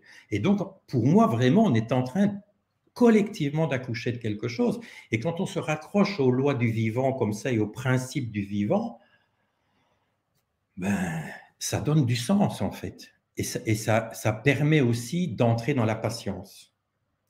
Christiane Singer, elle disait, dans nos vies, les amis, il nous faut passer de l'impatience brûlante à la patience brûlante. C'est-à-dire garder le feu, mais sans remettre à plus que soi, je ne suis pas le seul à diriger. Et là, l'humain, il a un gros genou à mettre par terre, d'arrêter de vouloir euh, maîtriser les choses, construire le monde de demain, savoir pour tout le monde ce que serait le nouveau monde, etc. Est-ce qu'on peut laisser une place vide pour la vie, le programme qui est déjà écrit? On a juste à se mettre en obéissance, mais pas une soumission. L'obéissance, n'est pas une soumission, c'est un engagement. Voilà, je vais laisser la parole à d'autres, sinon je vais, je vais Mais est-ce que tu veux quand même, parce que là, tu termines sur l'obéissance, euh, euh, j'aimerais ça juste que tu, tu l'expliques dans, quelques phrases, parce que là, tu, tu me laisses en... Oui. Alors, ce n'est pas l'obéissance, tu vois, je, je, je, constate quelque chose aussi hein, quand je fais un peu le tour du, du, du, de la planète, surtout en Europe, je, constate que c'est les peuples qui ont le plus été soumis ou, euh, ou oui, malmenés euh, récemment qui sont le plus aptes à se resoumettre euh, rapidement. Hein, je vois ça en Autriche, par exemple. Ma fille vit au Chili, euh, elle est consternée de voir à quel point ça a été très vite pour vacciner les gens. Mais ce n'est pas de cette obéissance-là que je parle. Ce n'est pas de me soumettre à une autorité extérieure à l'autre c'est d'obéir à la vie en moi. il faut déjà que je, connecte à la vie en moi, à cette essence divine dont je suis constitué comme tout être humain. Et est-ce que je suis déjà engagé dans ma vie? On est à droit hein, pour s'engager à l'extérieur dans plein de choses. Mais est-ce que je suis engagé dans ma vie? Est-ce que j'ai dit oui à qui je suis? Est-ce que je sais qui je suis? Est-ce que je dis oui à ça? Est-ce que je suis d'accord d'être cet être-là et pas de vouloir être quelqu'un d'autre? Et du coup, d'ouvrir le canal à ce que la vie passe euh, et, de dire oui à cette vie au prix qu'elle me coûte, parce que ça nous coûte au niveau de notre ego d'être qui nous sommes et de ne pas être quelqu'un d'autre. Parce qu'évidemment, euh, moi j'ai dépensé une fortune en thérapie pour être quelqu'un d'autre. Hein. Ça n'a pas marché, à part que ça m'a vidé les poches. Mais c'est ça l'obéissance pour moi. L'obéissance, dans le bon sens du terme, hein, c'est de, de dire oui à l'ordre du vivant, de dire oui à la vie en moi comme elle se présente et non pas comme je voudrais qu'elle se manifeste. Et c'est d'ouvrir les mains et c'est de devenir, de, voilà, de ne plus rien retenir. Mais justement, c'est ce qui me permet d'œuvrer, c'est ce qui me permet de m'engager, c'est ce qui me permet d'être libre. Pour moi, la liberté, elle va avec l'engagement. Je ne peux pas me, me, considérer libre si je ne m'engage pas à être limité à mon endroit. Je ne sais pas si ça éclaire mes propos. Oui, ça éclaire. C'est sûr qu'on pourra faire euh, d'autres, des heures sur, sur toute cette euh, vision qui est extraordinaire. Je veux te dire que quand tu as dit il ne restera plus rien de ce monde, je ne sais pas pourquoi, mais j'ai vraiment euh, senti un bouillon monter. je sens vraiment que tu as raison. C'est, mon senti. et ça, ça demande beaucoup, beaucoup de, de cet espace de vide. Hélas, je ne le verrai pas, mais c'est pour ça que je vais revenir. Oui, oui, oui, oui, c'est sûr. On, va, on, va, on, va, on va te réinviter pour, euh, si tu acceptes. Non, mais je veux dire me réincarner, me réincarner pour voir ce que ça va donner. Ah, OK. Parce qu'on a un millénaire pour que ça se passe. Ouais. Puis l'autre chose sur quoi que j'accroche beaucoup, c'est toute cette écoute de ce qui se passe en soi. Moi, moi j'ai été transformée. Je vais laisser la parole à Christy, mais je vais, je vais revenir sur la transformation que ça a créé en moi, tout ce mouvement-là, euh, depuis deux ans. Donc, je te laisse la parole, Christy. Euh, ben, moi aussi, j'ai été transformée, pour être euh, honnête. Je pense que j'ai fait un bond énorme je ne saurais pas comment le résumer en très peu de temps, mais en fait, moi, dans ma vie, on m'a fait vivre d'énormes absences de repères, d'énormes abus de pouvoir, d'énormes euh, rôles de victime. Et euh, j'avais déjà passé beaucoup d'étapes, mais c'est vrai que le fait d'être dans cette période, sans m'en rendre compte, moi j'ai continué mon chemin, mais ça s'est vraiment accéléré. Et euh, c'est encore, je suis encore en train de le faire. C'est-à-dire que pour moi, euh, si je peux arriver à le dire, c'est que le plus important, euh, et après chacun est différent et tant mieux, hein, je veux dire, il faut des gens qui aillent dans la rue, etc. Moi, je sentais que ça ne me parlait pas tout à fait, mais j'étais open pour le faire si ça me parle. C'était plus de regarder euh, vraiment qu'est-ce qui se passe en moi, qu'est-ce qui, qu'est-ce que j'ai comme pensée, qu'est-ce que ah tout d'un coup ah cette pensée, avant je la voyais pas comme ça, mais là en fait je me rends compte qu'elle m'enferme et ok, alors qu'est-ce que c'est cette pensée? Qu'est-ce que, comment elle me prend, etc. Et en fait, voir que c'est toujours un programme, et on en a dix mille, basé sur la peur. À chaque fois, en fait. Mais c'est, c'est dans des choses toutes bêtes, euh, dans des relations, euh, la peur d'être rejeté, pas aimé, etc. Enfin, un tas, un tas de choses, quelquefois très subtiles. Et en fait, pour moi, l'objectif, c'est vraiment de se libérer en soi de ça. Et le shift, le, le changement à l'extérieur, il ne se fera que si on est prêt à, à, faire ça. Et on le fait déjà, mais je veux dire, vraiment prendre conscience de ça et tous les jours dépasser en fait ce, ok, je me suis construit ça. Alors comment je fais? Je plonge dedans. Alors je rejoins Vincent dans cette, euh, dans cette parce que c'est vraiment ça. Enfin moi, je plonge dans l'énergie en fait je plonge en énergie, j'observe. C'est pas que psychologique, puisque tu, tu demandais du concret. Je vais essayer d'amener ça dans, dans, du concret. C'est pas que psychologique du tout. C'est plus énergétique, c'est plus dans les sensations du corps, de, de voir et d'observer. Et en fait, j'observe ce qui se passe, mais cette fois-ci avec une autre vision, avec un autre regard. Donc un regard, en fait, au fur et à mesure, qui sort de la dualité. Mais il faut pas aller trop vite. D'abord, il faut plonger dedans, vivre pleinement la chose, parce qu'en fait, la chose, elle est comme un peu bloquée. Il y a, comme un, une guéguerre en nous de, de, plusieurs parties. Et en fait, l'objectif, c'est vraiment d'unifier ça. Mais pour unifier, c'est pas juste la théorie, on le sait, il faut qu'on s'unifie. Mais en pratique, voilà ce que ça donne. Euh, et ensuite, on en arrive à un alignement, mais c'est pas tout de suite l'alignement. C'est vraiment d'abord accepter ses ombres, accepter ses peurs, voire discerner ses programmes. C'est vraiment le discernement. Enfin, moi, ça m'a suivi toute ma vie. Si j'ai pu me sortir de trucs énormes, sans aller dans les détails, c'est parce qu'au fur et à mesure, j'ai discerné et j'ai mis un regard aussi euh, d'amour d'amour inconditionnel, vraiment. Alors, avant, quand on me parlait d'amour, moi, ça m'énervait un peu, ce, truc de oui, mais tu mets de l'amour, c'est simple. Il y a quand même tout un processus, mais enfin, au final, c'est y mettre de l'amour, se pardonner, enfin, pour unifier, pour que ça s'unifie, il peut pas y avoir euh, un regard sans amour. C'est, c'est pas possible. Voilà, j'ai envie de m'arrêter là parce que. mais c'est, passionnant. Puis, euh, il y a quelque chose euh, dans ce que tu dis que je trouve tellement important, l'observateur de ce qui est sans chercher à changer, ce qu'on aurait, ce qu'on a appris à qualifier comme laid. Hein, toutes, ces contractions qu'on vit qui sont, qui sont juste préalables à l'expansion. Et ça, c'est vraiment quelque chose que j'ai appris cette année, d'accueillir avec bienveillance de l'observateur ce qui est là. Et la science nous montre que quelque chose qui est vivant, quand il est observé, il se transforme la chose, on la voit d'une certaine façon, mais dès qu'il y, a un regard qui est dessus, et, j'ai constaté dans mon propre chemin de croissance, si on peut dire ça comme ça, ou de dépouillement serait peut-être mieux, euh, que quand je regardais une de mes contractions, une de mes résistances, ou peu importe ce qui était là, la colère ou la peur, que je la regardais sans vouloir qu'elle change, juste avec beaucoup, beaucoup de bienveillance, comme une mère regarde un enfant qui est en crise, puis je berçais cet espace-là qui n'a pas pu s'exprimer, puis qui trouve dans l'instant présent une similarité pour se dire que ça mmh bougeait beaucoup plus vite que quand je voulais faire quelque chose avec. Oui, Et cette année, ça a été ce, j'allais dire travail, puis je ne veux plus avoir ce mot-là, mais ça a été ce processus d'accueil des parts de moi que j'aurais aimé qu'ils soient plus grandes, plus évoluées, plus spiritueuse. Puis j'ai constaté, comme disait si bien Vincent, que le processus de ce qu'on appelle spirituel, c'est exactement l'accueil de toutes nos parts. Et c'est ça, c'est ça que toute cette période-là euh, m'a amené.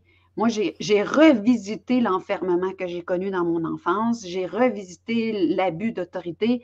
Je pensais que c'était derrière moi. je me suis revu le ventre noué j'ai revu comment que j'avais développé une personnalité résiliente, mais en même temps, la face cachée de ça, hein, on est aussi mince qu'on fait, mm-hmm. il y a deux côtés, c'était mon côté résistant, puis... Donc, mais je l'ai revu avec plus de bienveillance et j'ai constaté que ce qu'on appelle l'évolution se faisait beaucoup plus rapidement. Par l'accueil. Et je pense que ce qu'on n'a pas appris comme spiritueux, parce que j'utilise ce mot-là, dessin, c'est que on veut tellement changer, on veut tellement évoluer, puis comme disait encore Vincent, où est-ce qu'on donne des étiquettes que tel est évolué, tel est... Mais en même temps, on, se coupe complètement du processus humain et de ce qui se passe au cœur de notre corps. Le cœur et le corps, ça a le même, la même sonorité, ça a les mêmes mots. Euh, et c'est là où est-ce que euh, toute la complexité émotionnelle qu'on est en train de visiter, autant dans la contraction, la terreur, parce que tout le monde, je pense qu'on a, on a visité la peur euh, dans toutes, ses couleurs, mais comme présentement ici au Canada, on sent l'ivresse, l'effervescence, oups, il y a beaucoup, beaucoup de policiers, puis là, ils nous coupent, là, on retourne là, puis là, donc d'observer le corps, puis tout ça, c'est très, très, très intéressant et instructif. Oui, oui, je voulais juste revenir sur la notion. Enfin, pour moi, le, jugement, c'est aussi comment on se juge soi. Il n'y a jamais de hasard quand il se passe une interaction avec quelqu'un. Il y a toujours, euh, OK, qu'est-ce que je dois regarder? Et on peut avoir un avis, en revanche. Je pense que c'est important. On nous demande justement d'avoir un avis et d'avoir un discernement dans ce monde. Moi, je suis, enfin, je vais, je vais probablement déplaire à beaucoup de gens, mais je suis pas dans ce truc de ah, j'aime tout le monde, même si foncièrement c'est vrai. Je, pour moi, on m'a vraiment appris à discerner, à dire stop à certaines personnes, euh, à dire non. Et c'est ce qu'on nous dit de faire aussi, mais c'est aussi dire non à des pensées qui nous qui nous enferment, par exemple. Ce n'est pas mal de dire non non plus et d'avoir un avis. C'est extrêmement important euh, que de dire oh, ben, j'ai un avis sur rien, j'aime tout le monde et tout. Enfin, pour moi, ça me parle pas ça. Mais bon. Euh, Lydie, est-ce que tu voulais rajouter quelque chose sur ce volet? Écoutez, je pense que vous avez, vraiment euh, fait un bon tour de la question. Je suis assez d'accord, vous pouvez le voir. Il faut te rapprocher de ton micro, s'il te plaît. Alors, j'ai mis, mis ça, donc normalement, ça devrait mieux marcher. C'est beaucoup mieux, mais juste te rapprocher parce que c'est on t'entend euh, comme en lointain. Excuse-moi, j'essaye d'en remettre le truc. Et là, est-ce que c'est mieux si je rapproche comme ça? D'accord. parfait. Très bien. Donc, euh, je, disais juste que j'avais, euh, vous avez pu voir que j'opinais du chef euh, beaucoup, donc vous avez fait un bon tour de la question. je suis vraiment d'accord avec tout ce que vous partagez. J'ai vécu moi aussi la peur, j'en, reparlais hier avec une amie qui, elle, me disait qu'elle n'avait pas eu peur. Euh, j'ai pas été plus loin dans la question. Je me suis dit qu'elle n'avait pas envie de, se remémorer ça. Mais moi, je me suis souvenue avoir été faire mes courses avec des gants, avoir au tout début comme ça. Et en fait, effectivement, on, a, on a tous vécu des, on a tous vécu une sorte de glaciation, un truc de d'inertie. on est resté sidéré, etc.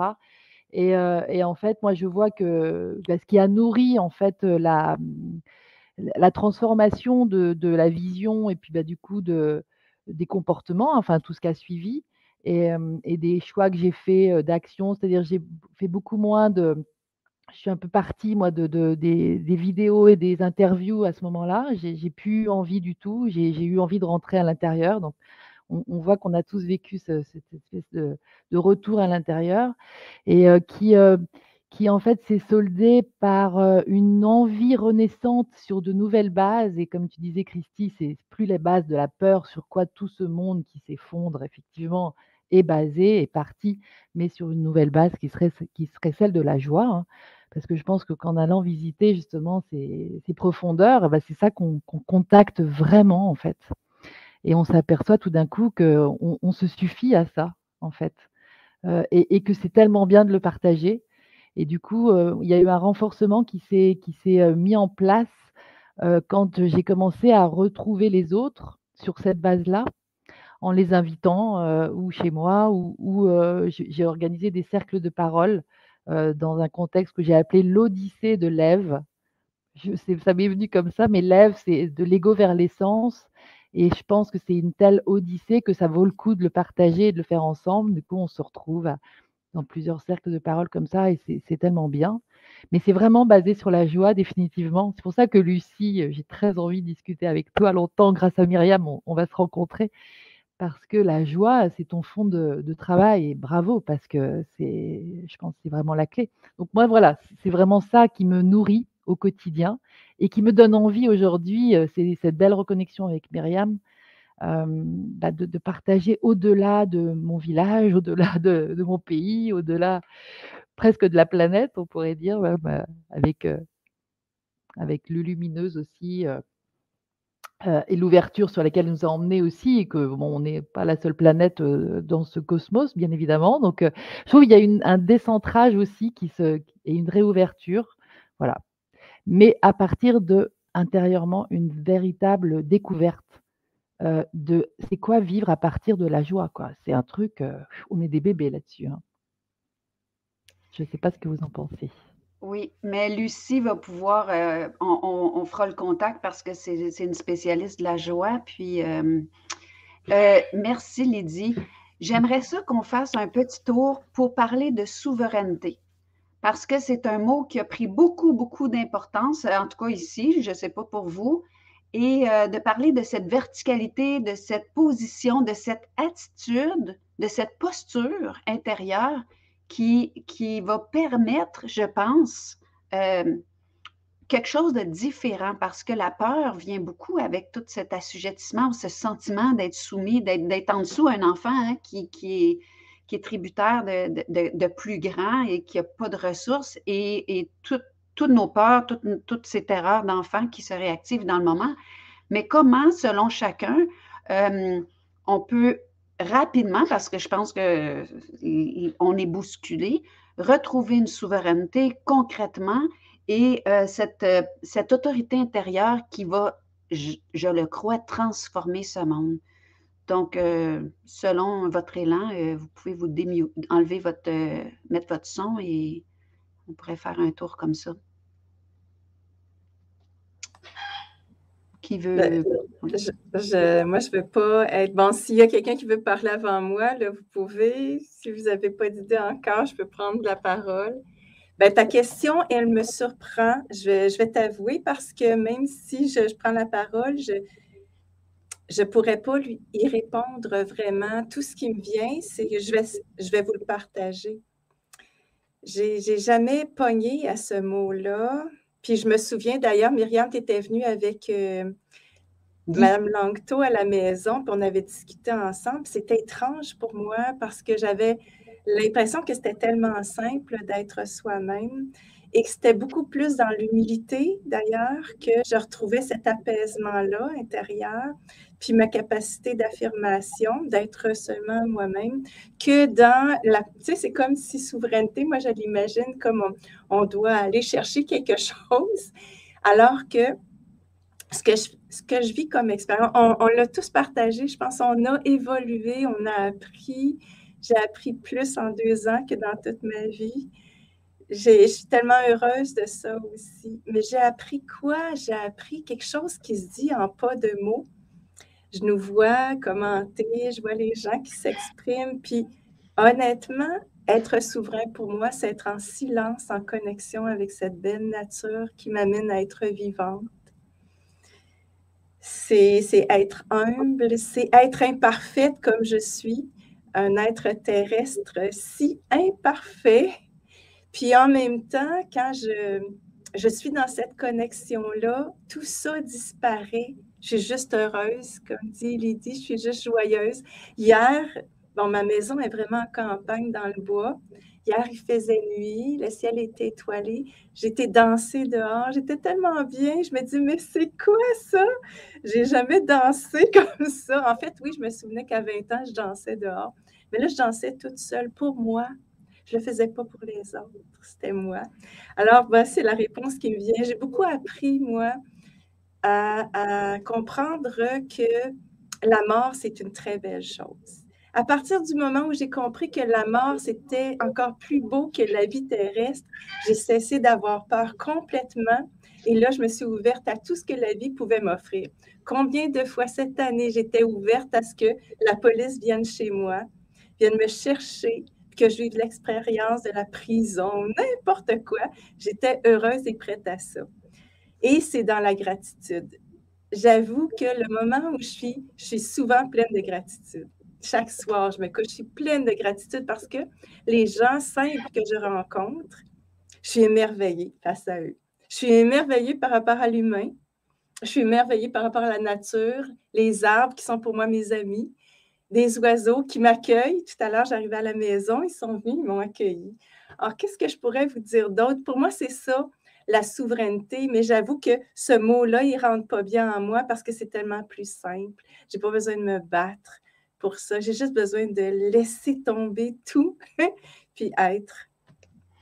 Mais Lucie, euh, j'entends bien ce que tu dis, mais je vais me faire un peu l'avocat du diable pour les gens qui, euh, puis dont, dont j'ai été, euh, qui ont vécu tellement de démolition de leur être dans l'enfance que ça a été une grande route de, en tout cas pour ma part, puis comme je vous dis, j'entends beaucoup de gens juste de recommencer à se sentir parce qu'on parle de revenir, de se centrer, de se sentir. Moi, j'essayais de comprendre ce que ça voulait dire. Ça, ça résonnait rien, j'avais plus de senti. Euh, donc, donc, la souveraineté de redécouvrir qui on est et de, de, le présenter au monde avec, avec euh, conviction, avec certitude, d'être pleinement soi, de, de, de s'habiter ça a été un long processus et aujourd'hui, je suis en joie de commencer à, vivre à partir de l'espace dont tu parles, qui est d'une évidence puis d'une simplicité pour toi. Et j'ai envie de te dire, ben, tu sais, Myriam, on en a déjà parlé. Moi, j'ai euh, j'enseigne, j'ai enseigné, puis j'utilise une méthode, une approche qui est très différente de la psychologie traditionnelle. Et à travers cette approche-là, j'ai découvert qu'alors qu'on nous a fait à croire qu'il y avait un long chemin pour sortir des souffrances du passé, j'ai découvert que c'est complètement faux et qu'à partir du moment où une personne peut se sentir vraiment aimée, acceptée comme elle est, elle vit cette expérience-là de se sentir bien. Mais c'est sûr, c'est à répéter, à répéter, à répéter cette expérience de se sentir aimé. Et on n'a pas, ben ça c'est ma conviction, mais tu sais, pas nécessairement partagée, qu'on n'a pas besoin de faire un long chemin, que ça peut se faire assez rapidement quand on a la chance, peut-être de ce qu'on vit en ce moment, de vivre cet amour inconditionnel, de l'observer à l'extérieur, de se l'approprier pour soi d'être cet objet d'amour ce sujet d'amour. Alors, je comprends, Myriam, je comprends bien qu'on a tous à faire notre processus. Moi aussi, j'étais stressée en ne pas portant de masque à l'épicerie. J'ai vécu ça. On est, on est imparfait, on est ça.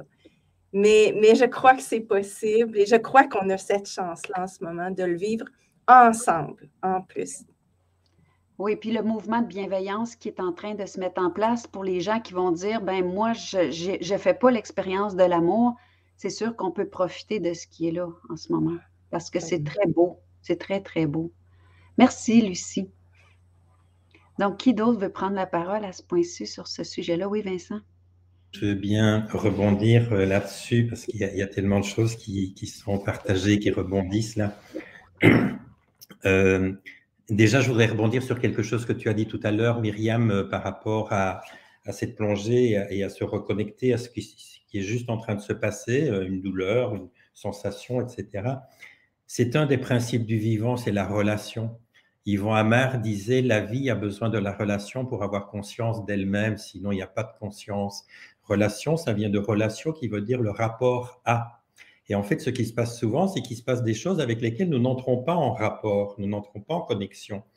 Et en fait, euh, tout ce qui se passe de vivant, quand c'est ignoré, ça manifeste son besoin de reconnaissance, tout simplement, une douleur comme une autre, une colère, que ce soit n'importe quoi. Et c'est vrai, du coup, je rejoins Lucie où on n'a pas besoin de nécessairement de faire un grand travail. Alors, il faut quand même connaître un peu son histoire et sortir un petit peu de ses, ses ornières, bien sûr. Hein. Mais euh, dans une, psychothérapie, on peut en faire une euh, pendant toute sa vie. On peut euh, rallumer notre histoire ad vitam aeternam. Mais ce qu'on oublie souvent dans, dans, ces approches, c'est effectivement une approche où est-ce que je peux refaire l'expérience dont l'enfant avait besoin pour ne pas être dans toutes ces conséquences? Et ça, on oublie. Et alors que c'est disponible, puisque c'est juste de se mettre cœur à cœur. Et, enfin, moi, c'est mon, c'est mon, c'est cœur de métier. Hein, c'est la, clé de la transformation, c'est l'accueil. Mais encore faut-il pouvoir rentrer dans, dans ce mot. Hein, Il y a beaucoup de personnes, je les accueille, je leur demande est-ce que vous vous sentez accueilli? Oui, oui, je me sens accueilli. Non, c'est ta tête qui te dit que tu es accueilli parce que je viens d'être gentil avec toi pendant une heure pour laquelle tu me payes en plus. Euh, c'est pas ça l'accueil. L'accueil, c'est vraiment un truc qu'on n'a tellement pas connu, parce qu'on n'a pas connu la relation, on a connu des, liens, on a connu des aliénations, mais on n'a pas connu la relation, d'être dans du cœur à cœur, de se sentir avec deux besoins fondamentaux qui sont accueil inconditionnel et amour inconditionnel. Et quand on peut retoucher ça dans une connexion, et si possible filiale, parce qu'autrement, on cherche à aller récupérer ça dans nos relation transversale et on va y foutre le bordel. Euh, quand on peut revivre ça en direct, en face à face, c'est du matériau. C'est ça que j'appelle avoir les moyens de pouvoir se comporter autrement. Je ne peux pas me comporter autrement tant que je n'ai pas les moyens. Et les moyens, c'est d'avoir reçu ce que l'enfant avait besoin pour devenir qui il est et pour, être libre d'être qui il est. Et ça, ça peut aller très vite, effectivement. Hein, c'est des couches, mais ça peut aller très vite. Et par rapport à la souveraineté, je comprends la difficulté avec ce mot-là parce que ça fait partie des mots. Moi, j'adore les mots. Hein. Je, voilà, j'adore les mots et j'adore nettoyer les mots parce qu'au fur et à mesure du temps, on les galvaude. Et la souveraineté, elle est impactée des souverains qu'on a eus et qui ont fait n'importe quoi de leur, de leur puissance et sont allés dans le pouvoir. Et donc, on a confondu la puissance et le pouvoir. Alors que la vraie souveraineté, la première chose qui m'est venue quand tu demandais pratiquement, euh, Myriam, et avant que, Lucie ne parle, c'était, mais moi j'ai un truc qui est tout simple, c'est prendre une respiration. Déjà respirer, je reviens à la maison. Et pour moi, la souveraineté, c'est très beau parce que la, souveraineté, c'est porter sa couronne. C'est porter ma couronne. Ça veut dire que mon chakra coronal là, soit ouvert en connexion est totalement ancré pour ne pas être perché. Et une souveraineté, c'est très très beau pour moi. Et, c'est vrai qu'il y a un chemin aussi à faire dans la spiritualité dans laquelle nous nous sommes invités à plonger. On n'a on a plus le choix, il faut que ce monde va être spirituel. Mais il y, a, il y a un énorme boulot à faire parce qu'il ne faut pas écarter l'incarnation. Et beaucoup de personnes aujourd'hui, on va voir apparaître beaucoup de gourous spirituels, beaucoup de gens qui vont apparaître et qui vont se servir de ça. L'incarnation est importante. Euh, moi aussi, hein, j'ai fait des expériences de mort où je me suis dit, oh là là, j'ai pas envie de revenir, c'est tellement mieux. Euh, mais n'empêche que pendant que je suis ici, j'ai un job à faire qui est de me coltiner cette matière parce que le job qu'on a à faire, c'est d'insuffler l'énergie d'amour, de lumière dans la densité de la matière. Et ça, il n'y a qu'ici qu'on peut le faire. Il n'y a que dans la matière qu'on peut le faire. Et si je m'échappe de la matière, je ne fais pas mon job. On n'est pas ici pour être Bouddha, ce n'est pas le moment. Mais on est ici pour être des Bouddhas dans la matière. Et c'est pour ça que moi j'aime bien la souveraineté, j'aime bien ces, termes-là. Mais quand on nettoie vraiment ce qui est à nettoyer. Et, dans les petits outils, j'en rajoute juste un. Pour moi, j'ai un, bouquin qui, qui, depuis le confinement, le premier confinement, est tous les jours avec moi. Je fais de la bibliomancie tous les jours avec ça. Ça s'appelle Les Lettres du Christ. Certains d'entre vous connaissent certainement. C'est pour moi le livre qui, comprend tous les livres. C'est une source inépuisable de connexion aux lois du vivant. Et ça me, porte beaucoup. je ne comprends pas parfois avec ma tête. Hein, je dois le relire euh, sept, huit fois. Je comprends toujours rien, mais je pleure en lisant parce qu'à l'intérieur, ça dit oui, oui, oui, c'est ça. Et ça, pour moi, c'est vraiment aussi, euh, et je terminerai juste avec ça, c'est ça le monde dans lequel on est appelé à, vivre. C'est un monde où on ne, va, on ne va plus comprendre. Parce que la conscience a 16 dimensions, elle en a quatre là qui sont réduites, et les 12 sont ailleurs et je sais des choses à un autre endroit qu'avec mon, cerveau qui comprend. Et c'est ça qu'il va falloir apprendre, c'est à faire confiance à ce que je sais sans comprendre. Et ça, ça va être un super monde. Après, il va falloir gérer ça tous ensemble. Ça, c'est une autre histoire. Merci, Vincent. Merci beaucoup. Quelqu'un d'autre? Allez-y. Christian, euh, Christy. Ok, je veux bien, je veux bien continuer. Ben, déjà, merci, merci Vincent, ça me parle beaucoup tout ce que tu partages. En tout cas, ça vient résonner quelque chose là chez moi. Euh, moi, je, vais dire euh, ce qui est un peu le, une des choses que je tente autant que possible de faire, c'est me détacher du regard des autres. J'étais biberonné à, à cela et tu vois, là, même là aujourd'hui, il y a toujours la partie de moi qui se dit tu dois dire des choses intéressantes. Elle est encore là, cette partie-là. Euh, simplement, j'essaie de la voir autant que possible. Et euh, je crois que je dis ça parce qu'au fond, je pense que c'est difficile d'être se sentir vraiment souverain au plus profond de soi aussi longtemps qu'on veut plaire à l'extérieur. Et, moi, me semble-t-il, de là où je suis aujourd'hui, euh, cette peur du regard des autres, c'est notre plus grande prison. Euh, parce que aussi longtemps que je veux correspondre à ce que je crois, imagine, perçois ou je ne sais quoi que les autres attendent de moi, je crée une prison, une prise de tête monumentale. Et, c'est juste un truc de fou, quoi, je trouve, tout ça. Et, euh, j'aime bien aussi, en tout cas, dans, ma pratique, on a parlé de partie de soi, c'est effectivement de chaque fois, si, une partie me fait envie, je pense que je vais pouvoir la toucher si je suis prêt à toucher à la polarité également. Euh, on a tellement dit souvent de moi que je suis humble, je me suis dit putain, qu'est-ce que je dois être arrogant pour qu'on voit à ce point le côté humble? C'est que l'autre côté de la pièce, on dit plus la médaille est grande, plus le revers de la médaille est grand. Ben, évidemment que plus on, on avec un côté humble, plus un côté arrogant qui est aussi grand que le côté humble. Donc, comment je peux aussi aller voir cette partie-là et pas faire comme si elle n'existait pas parce qu'elle n'est pas belle? Elle est, elle est ce qu'elle est. Elle est. Voilà. Donc, euh, en même temps que cette aspiration à la souveraineté, effectivement, j'aimais beaucoup la, manière dont, Vincent l'a décrit.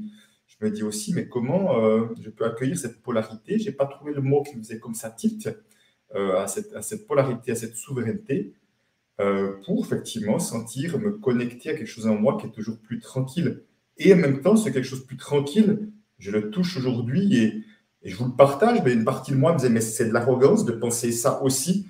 C'est que là, je suis dans un, depuis quelques temps, depuis deux, trois mois, dans une sorte de tranquillité intérieure qui fait que j'ai l'impression qu'il n'y a rien qui puisse m'arriver de grave. Je ne suis pas en train de dire qu'il n'y a rien qui puisse m'arriver d'inconfortable. Je suis en train de dire qu'il n'y a rien qui puisse m'arriver de grave. Et je suis au moins dans cet état, dit bon, ben, et, je trouve que ça, je ne suis pas à 100% du temps, mais globalement, j'y suis beaucoup plus souvent que je ne l'ai jamais été. Et c'est tellement différent, c'est tellement quand même plutôt agréable de sentir ça que je ne suis pas en train de faire des plans sur la comète. J'ai un agenda qui est très disponible. Voilà, je ne sais pas. je ne sais pas. Et ce je ne sais pas, je trouve tellement confortable de dire je ne sais pas, effectivement, et je fais avec ce je ne sais pas, et je vais co-créer, effectivement, et parce qu'au fond, je suis, je crois, là pour contribuer au vivant, à la vie, ou je ne sais pas là, et je ne sais pas encore quelle sera la meilleure manière dans, dans trois mois, dans six mois. Est-ce que je serai toujours là Je ne sais pas non plus. Voilà, donc tout ça, ça m'aide à, toucher à une forme de, tranquillité.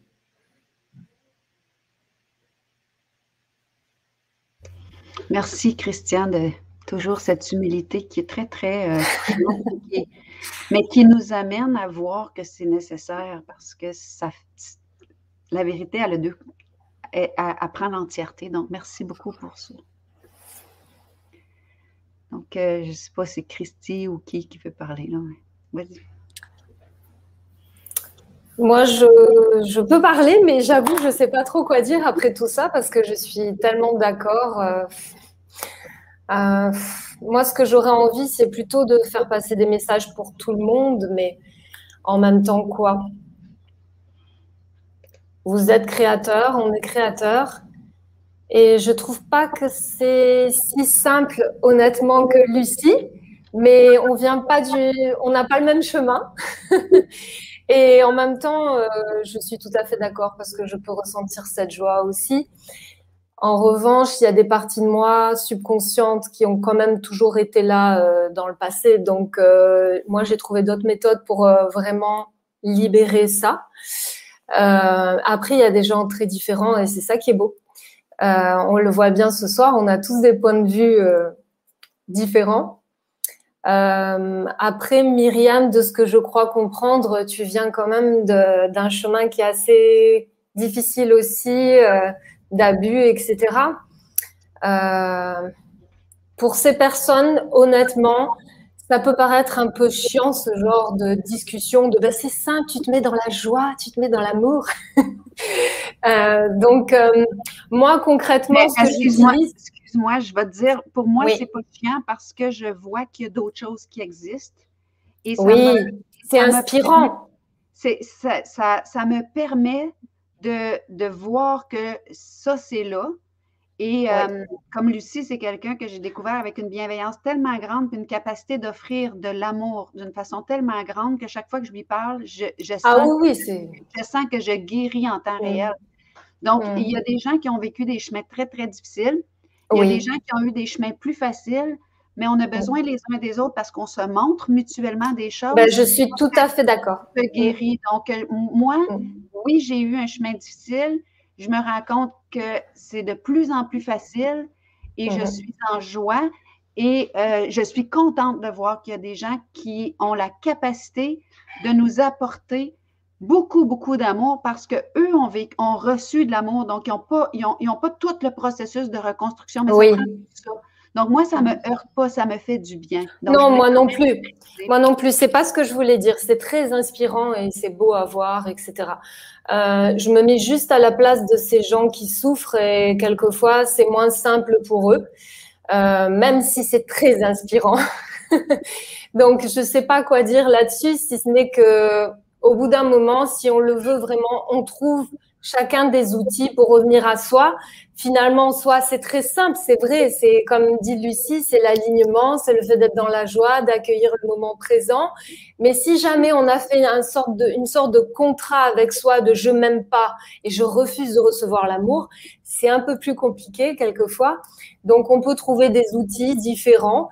Euh, chacun doit faire comment il se sent par rapport à si ça résonne en lui ou pas.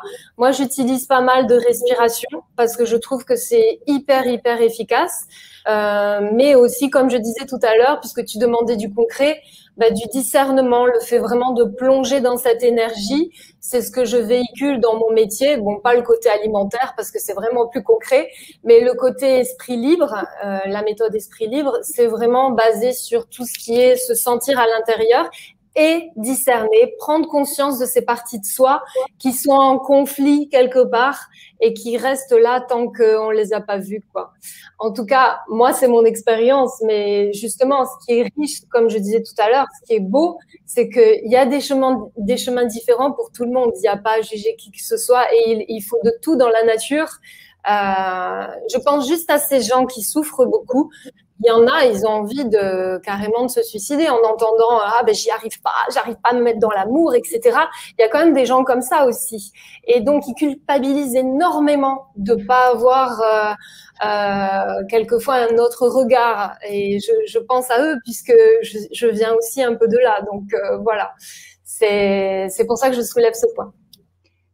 Si je peux rajouter, si tu me permets, Christy, pour avoir marché une route très, très, très difficile de recherche, euh, de beaucoup, beaucoup de, de, de, boulimie de connaissances spirituelles, j'ai constaté que c'était beaucoup plus simple quand on arrêtait de résister et l'amour, oui, celle qu'on reçoit des autres, parce que comme disait Vincent, euh, c'était pas les mots qu'il a employés, mais c'est on est des animaux sociaux, donc on a besoin d'être reliés pour, pour se voir, pour se reconnaître, pour exister.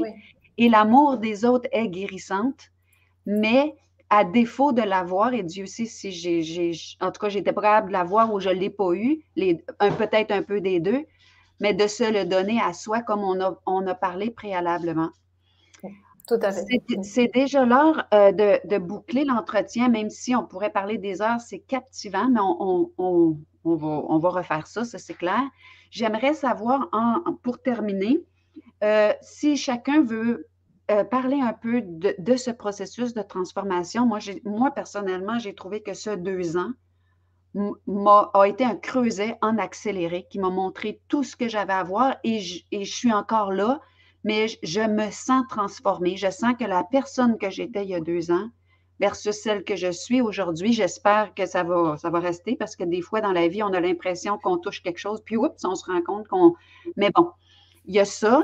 Donc, cette transformation-là, et aussi peut-être terminer avec un message de joie ou de ou, ou, d'ouverture. J'allais dire espoir, mais je sais que dans la temporalité, l'espoir n'est pas présente, elle est plus dans comme avec un regard futur, mais peut-être un message d'ouverture pour ceux qui sont sur le terrain, qui eux ont à, à, déplacer des camions, qui eux ont à affronter les forces de l'ordre, qui eux ont à, qui sont dans l'effervescence de l'action un mot, un mot de la fin pour boucler. Donc, je, je, vous laisse, euh, libre, là, prendre la parole euh, selon l'élan.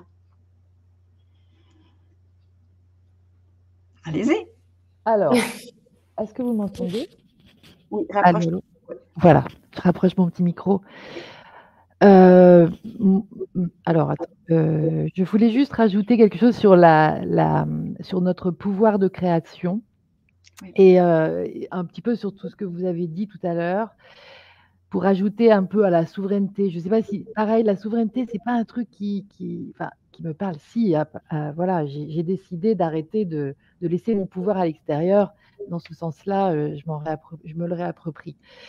Et en fait, je pense qu'il y a tout un, un, travail qui va être un véritable plaisir parce qu'il va se construire à partir de rencontres comme celle-là, donc qui sont des moments de plaisir, pour euh, reconstituer, pour se mettre à tisser en fait un, nouveau, on va appeler ça un nouveau narratif, une nouvelle histoire, la nouvelle histoire de l'humanité.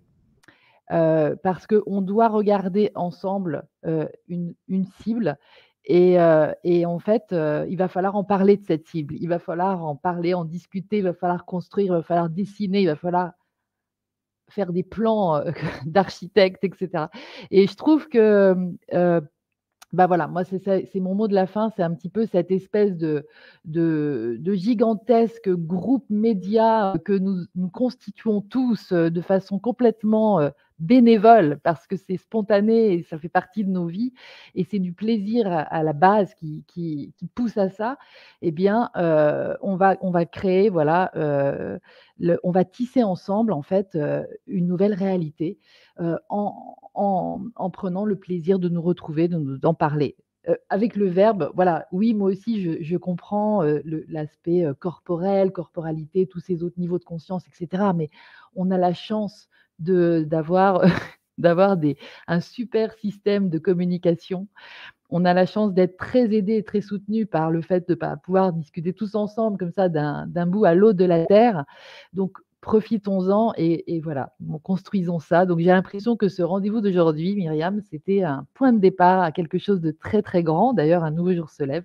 Donc, voilà, moi, j'ai envie de, de vous embrasser tous et puis de vous remercier d'avoir été là, d'être là. Tous ceux qui verront le replay sont avec nous, bien sûr, aussi. Et, euh, et puis voilà, c'est parti, quoi.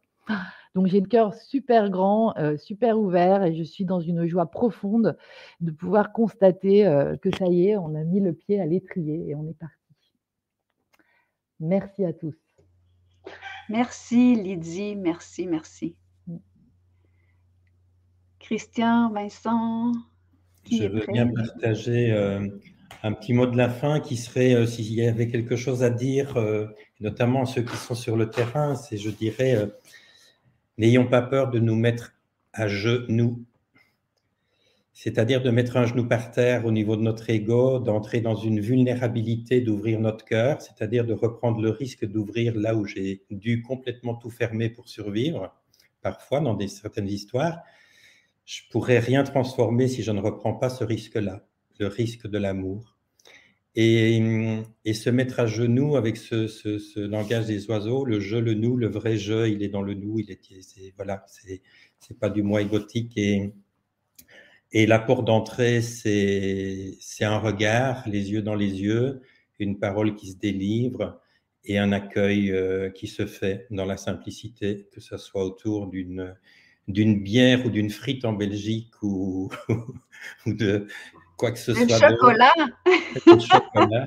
Mais en tout cas, euh, c'est possible à tout instant. C'est possible à tout instant. Et de faire ce chemin aussi avec soi. Et j'ai envie de dire aussi, n'ayez pas peur de plonger, plonger, mais pas tout seul. Parce que la clé, c'est seul, plus tout seul.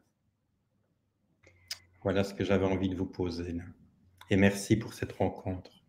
Merci à toi. Merci à toi pour ta profondeur et ton, ton don des mots. Mm. Hmm. D'ailleurs, euh, pour nos auditeurs, Vincent, c'est un, ça a été un ami de Christiane Singer, très, très proche. Donc, euh, je sais qu'il y a tellement de monde qui aime euh, cette personne, ben, en fait, ce pilier qui, a traversé notre, notre univers. Donc, voilà. Elle est là, elle est avec nous. Hein. Quelqu'un d'autre veut prendre la parole? Un mot de la fin pour ceux qui sont sur le terrain, quelque chose en ouverture. je, veux bien, dire deux, trois mots. C'est vrai que j'aimerais euh, prendre un temps aussi pour remercier chacun là où il est, chacun qui, à sa manière, le mieux qu'il peut, euh, la manière dont il sent qui est juste, fait, fait quelque chose ou choisit de ne rien faire. Euh, voilà, donc je crois vraiment qu'il n'y a pas de petits pas. Il n'y a pas de je veux dire, tout a son utilité, tout a, tout a du sens et, euh, et, j'aimerais vraiment que chacun puisse s'entendre que chaque petite contribution avec son voisin, avec tout ça, a autant de valeur que de faire quelque chose au niveau euh, international, voilà. Et que vraiment que c'est ce, cette conscience, effectivement, euh, je, reviens, je rebondis sur le nous, sur ce ensemble sur ce ensemble, c'est pas l'une ou l'autre personne qui vont faire une différence. Non, non, non, c'est nous tous qui allons faire euh, une différence. C'est nous tous qui allons construire quelque chose de nouveau. Et euh, voilà, donc merci infiniment à chacun de faire cette part-là. Et puis merci aussi à vous et à Myriam aussi pour avoir initié cette rencontre. Merci Christian, merci beaucoup quelqu'un d'autre pour, boucler? Ben, je peux faire du, pouce. Euh, moi, je me sens très humble par rapport aux camionneurs ou à tous ceux qui sont là, Ottawa et Québec. C'est eux qui sont dans l'action, c'est eux qui savent tout l'amour qu'il y a autour d'eux. Ah, ben, j'ai envie de leur en donner, les remercier surtout. Je pense que dans notre gratitude, il y a l'énergie qu'il faut pour continuer je le crois. Euh, je fais du pouce sur ce que Vincent dit aussi, euh, le risque, mais le risque de s'aimer aussi. J'ai entendu les commentaires, puis moi, euh, tu le sais, Myriam, je me, je me rends tellement compte qu'on on avance ensemble et on part de là où on est. J'ai appris beaucoup sur ma propre science, sur la psychologie, comment on, on s'est fait leurrer par la psychologie et comment je crois que c'est beaucoup plus simple qu'on pense de sortir d'un on nous a dit, c'est ça, tu dois passer beaucoup de temps à revenir sur ton passé. Mais je crois que de prendre le risque de s'aimer, de reconnaître que on s'aime déjà un peu. Et le fait de s'aimer déjà un peu, c'est suffisant pour continuer à s'aimer un peu plus. tout cas, c'est ce que je pense. Alors, de reconnaître que c'est déjà là, que l'amour est déjà là, qu'on fait déjà ce chemin ensemble, ça peut nous donner l'énergie pour continuer à aller de l'avant. Et pour moi, quand je dis c'est plus simple, c'est que je pense que c'est beaucoup plus d'enlever des choses, de lâcher prise, que de faire des efforts pour quelque chose. Ce monde-là qui est en train de s'autodétruire, c'est une illusion à laquelle on a cru. Et oui, pour moi, c'est assez simple de cesser d'y croire, mais on est dans la résistance et cette résistance-là, c'est ça qui demande un effort de sortir, un peu comme l'enfant qui doit sortir du ventre de sa mère. Merci. Je, suis en admiration avec chacun de vous, chacun de vous que je vois là et ceux qui nous partagent aussi des mots de gratitude et, leur opinion aussi. Merci infiniment. Merci. Et je, je, suis tellement d'accord avec toi, Lucie, que le chemin est beaucoup plus facile qu'on croit, mais on ne le savait pas. Aujourd'hui, on est en train de se le dire et euh, on entend, je ne sais pas pour vous en Europe, mais ici, tout le monde crie liberté. Et la liberté, pour moi, c'est de me libérer. Puis me libérer, c'est d'enlever des couches. Des couches de ce que j'ai cru qu'on a dit de moi. De ce que j'ai cru que j'étais alors que je n'étais pas ça. De ce que j'ai cru, de, de, de, la façon que j'ai été élevée, de, qui m'a limité. Donc, pour moi, euh, quand je vais hurler liberté dans une rue, c'est parce que je, hurle le contentement de l'enfant en moi que je libère progressivement et je, réponds à ma propre question tout à l'heure, parlant de souveraineté, c'est qu'à mesure que j'enlève ce qui m'écrasait et me tenait captive et qui me tenait loin de mon être véritable, je prends une verticalité, je m'allège et je peux porter ma couronne, donc ma souveraineté. Donc, euh, c'est vrai que c'est beaucoup plus simple. J'aurais aimé te rencontrer, Lucie, bien des années avant. Mais bon, oh, il n'y a, y a, pas d'erreur.